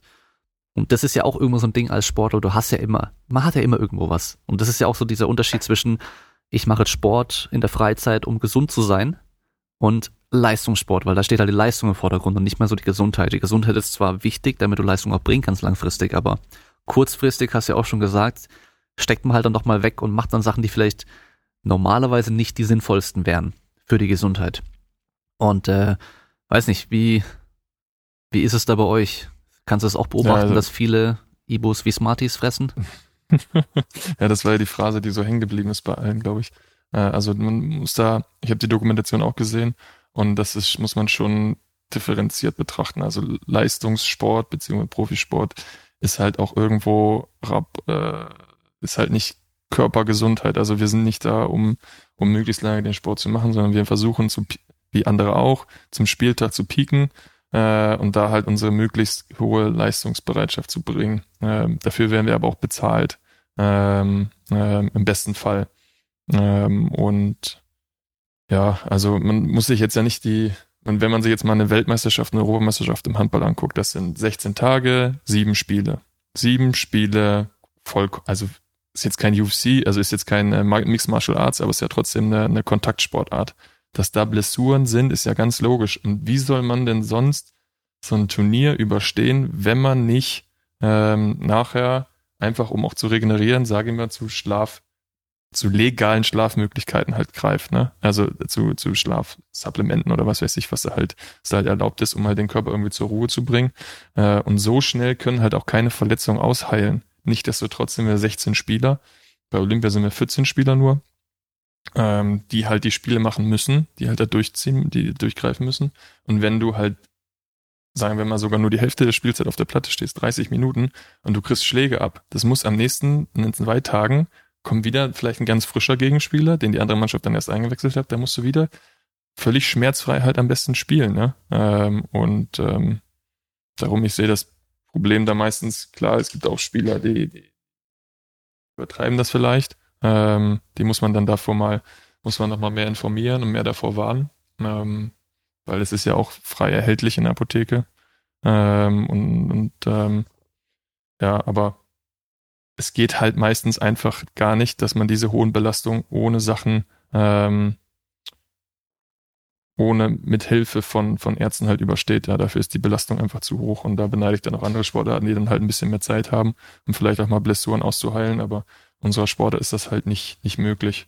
Aber wie gesagt, wir werden dafür bezahlt. Ähm, das ist unser Job. Wir wissen, dass das, dass zum Ende der Karriere bestimmte Sachen in unserem Körper einfach kaputt sein werden, ähm, die halt wahrscheinlich auch lebenslang Schmerzen mit sich ziehen, ob das äh, nun äh, Hüften oder Knie sind, die einfach den Belastungen erlegen sind. Ähm, darum geht es sich selber gut genug zu pflegen, aber äh, dass die Thematik ähm, im Handball nicht vorkommt, das kann man halt nicht, nicht sagen. Ne? Also ist genauso wie halt wir im Fußball das auch ist. Naja, das ist auch so, also generell diese Vorstellung, dass Sportler sagen wir mal, legale und auch illegale Maßnahmen irgendwie benutzen, um dann spielen zu können, die sind dann, wenn man sich mal so vorstellt, auch verständlicher, wenn man halt weiß, dass gerade in Sportarten, wo es halt um richtig viel Geld geht, und wenn du jetzt ein Jahr länger spielst oder vor allem länger gut spielst, du nochmal einen Haufen Kohle mehr verdienen kannst, dass es dann auch irgendwo verständlicher wird, dass sie dann dieses Risiko einmal eingehen, gesundheitlich, aber halt auch, dass sie halt, dass es auffliegen kann und so. Das ist dann, weißt du so, das ist dann irgendwo auch, wird es dann auch verständlicher und das ist auch nichts anderes wie der, wie der, was weiß ich, CEO von irgendeiner riesen Firma, der halt dann wochenlang oder monatelang irgendwie kaum schläft und nur noch büffelt, damit er halt ein Projekt fertig kriegt und halt noch mehr Geld an Land zieht und keine Ahnung was, äh, ist halt in dem Fall sein Job und er macht halt alles, um darin der Beste zu sein. Auch wenn es halt gesundheitlich in dem Fall auch wieder wahrscheinlich nicht gut ist. Ja, aber wie gesagt, das ist halt dann Professionalität oder nicht Professionalität, aber einfach, das ist so der Beruf, dafür hat man sich entschieden. Und das ist die Berufung, die man dann halt hat. Ähm, jetzt nicht mit illegalen Mitteln nachzuhelfen, das nicht. Ja. Aber, aber mit, aber mit legalen Mitteln den Körper so lange halt intakt zu halten, um halt das Beste rauszuholen. Ähm, und ähm, in der Doku wurde ja gesagt, dass das im Amateursport halt auch so groß vertreten ist. Ähm, klar, Amateursport in, im Fußball wird halt auch Geld bezahlt, ähm, aber oder kriegt man eine Vergütung in irgendeiner Form und Art und Weise. Ähm, aber nichtsdestotrotz ist das für mich dann kein kein Argument, ähm, um dann um zu um den Körper unnötig Schmerzen zuzudrücken. Ähm, weiß ich nicht, habe ich irgendwie, das habe ich nicht ganz, habe ich nicht ganz verstanden, warum die Quote so immens hoch groß ist. Wir von über 50 Prozent gesprochen, die mehrfach in der Saison zu Schmerzmedikamenten greifen, um halt Sport zu treiben. Ja. Klar, wie gesagt, Mannschaftssportarten, man fühlt sich selber so als Teil davon und will nicht zurückstecken. Ähm, das ähm, ist dann mit Sicherheit auch irgendwo Teil der Argumentation, verstehe ich auch, aber naja, wie gesagt, ein schwieriges Thema. Wie ist das, aber ich kann mir das nicht zum Beispiel bei, bei Nico oder so, ist um so ein Training halt hinzukriegen, was halt wichtig ist, dann wird einfach das Training, glaube ich, einfach sausen gelassen, oder? Äh, ja, oder ist also, dann, ja. Wenn es dann nach mir geht, halt, wenn es dann nach mir geht, wenn was wehtut, dann, dann machen wir erstmal low oder gucken halt, weil äh, es bringt ja nichts, weißt du? Das ist so dieses, das, man kennt das ja auch, das sind meistens so diese Kleinigkeiten, man hat hier so ein Zwicken oder da so ein Ziep oder irgendwie sowas und ich ignoriere das erstmal und dann wird es immer normaler, dass es dann immer da ist und irgendwann wird es so ein größeres Problem und auf einmal ist es eine riesen Baustelle und dann ist man vielleicht mal richtig raus für eine Zeit lang. Und wenn man sowas halt früh genug erkennt und dann auch so direkt drauf eingeht, nicht bei jedem kleinen Kackding. Also das natürlich auch nicht. Ja, also wegen jeder Kleinigkeit, oh, mein Fingernagel ist abgerissen, ich mach jetzt eine Woche Pause oder so. Nee, weißt du, man kann es natürlich übertreiben, aber so. Ähm, ich glaube einfach, dass viele Hobbysportler teilweise mit mehr Passion bei der Sportart dabei sind als viele Profisportler, weil dadurch, dass es erstmal ein Hobby ist und auch nicht der Beruf und sie auch nicht gezwungen werden, das zu machen und so, sind die oftmals wahrscheinlich auch in, in, bereit dazu, auch viel mehr noch zu investieren, was gar nicht nötig ist, weil ja, also ob du jetzt dann das Spiel mitspielst oder nicht, oder ob du jetzt, also auch im Kraftsport, im Fitnessstudio und sowas, wie viele einfach durchgehend Schmerzen im Ellenbogen haben oder in der Schulter und trotzdem Bankdrücken machen, weil sie denken, sie müssen Bankdrücken, damit sie mehr drücken können. Wo ich mir so denke, so, nee, du musst doch nicht, jetzt gib deiner Schulter mal Ruhe und mach mal ein bisschen was anderes und du wirst deswegen in einem Jahr nicht ein schlechterer Bankdrücker sein, nur weil du jetzt mal ein bisschen eine Pause machst, so, nee, dann mache ich lieber eine Stunde lang irgendwelche Mobility-Warm-Up-Geschichten, damit ich ein bisschen schmerzfreier werde. Hau mir vielleicht nach jedem Training noch eine Imo rein, weil ich äh, so Schmerzen habe, aber mach halt trotzdem weiter. Das ist halt dann irgendwie auch wieder, irgendwann wird's halt auch Wahnsinn, aber man kann das leider sehr oft beobachten. Und auch genauso mit Steroiden. Das ist ja auch so ein Ding, wenn du die Statistiken anschaust, im Profisport, aber auch im Amateursport, wie viele Amateure oder auch nicht Sportler, sondern einfach Leute, die so Fitness und sowas hobbymäßig machen, wie viele zu solchen Mitteln greifen. Das ist richtig krass, die auch keine Wettkampfambitionen haben. Aber sprechen wir dann von Testosteronersatztherapie oder richtig von? Richtig. Äh, also richtig. Also nicht, nicht vom Arzt verschrieben, sondern ja, ja. genau.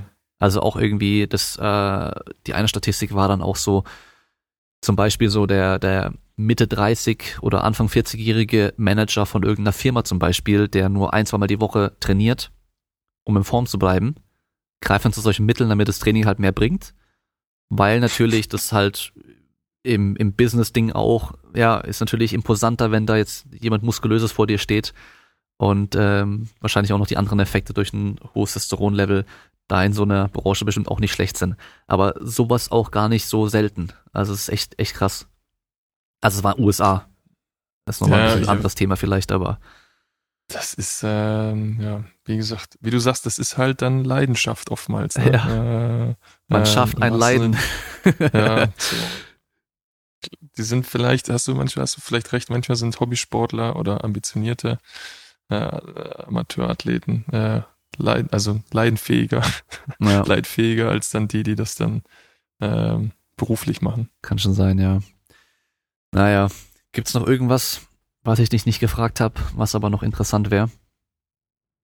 Ach nö, eigentlich nicht. Also ich studiere gerade nicht, aber ich habe schon ein bisschen studiert, soziale Arbeit. Äh, aber das äh, fange ich erst nächstes Jahr wieder an, wenn der, wenn der Kleine ein bisschen größer ist, mhm. äh, um das halt weiterzumachen. Ach ja, das mit äh, nicht erkältet spielen und so, jetzt mit, mit Klein bei der Kita oder auch Kindergarten bald.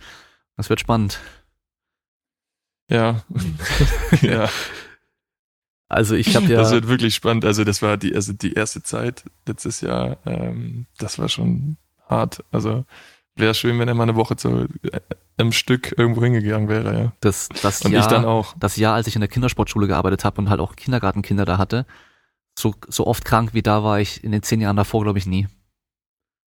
Weil da hat halt ein Kind hat dann irgendwie eine laufende Nase, dann auf einmal hat der ganze Kindergarten die Grippe, Erkältung oder sonst irgendwas. Die haben alle immer, dann schleppen das mit sich rum und kleine Kinder, die sind ja halt auch, die fassen sich im Mund und dann fassen sie dir im Mund ja, und so, weißt du, kannst du nichts machen.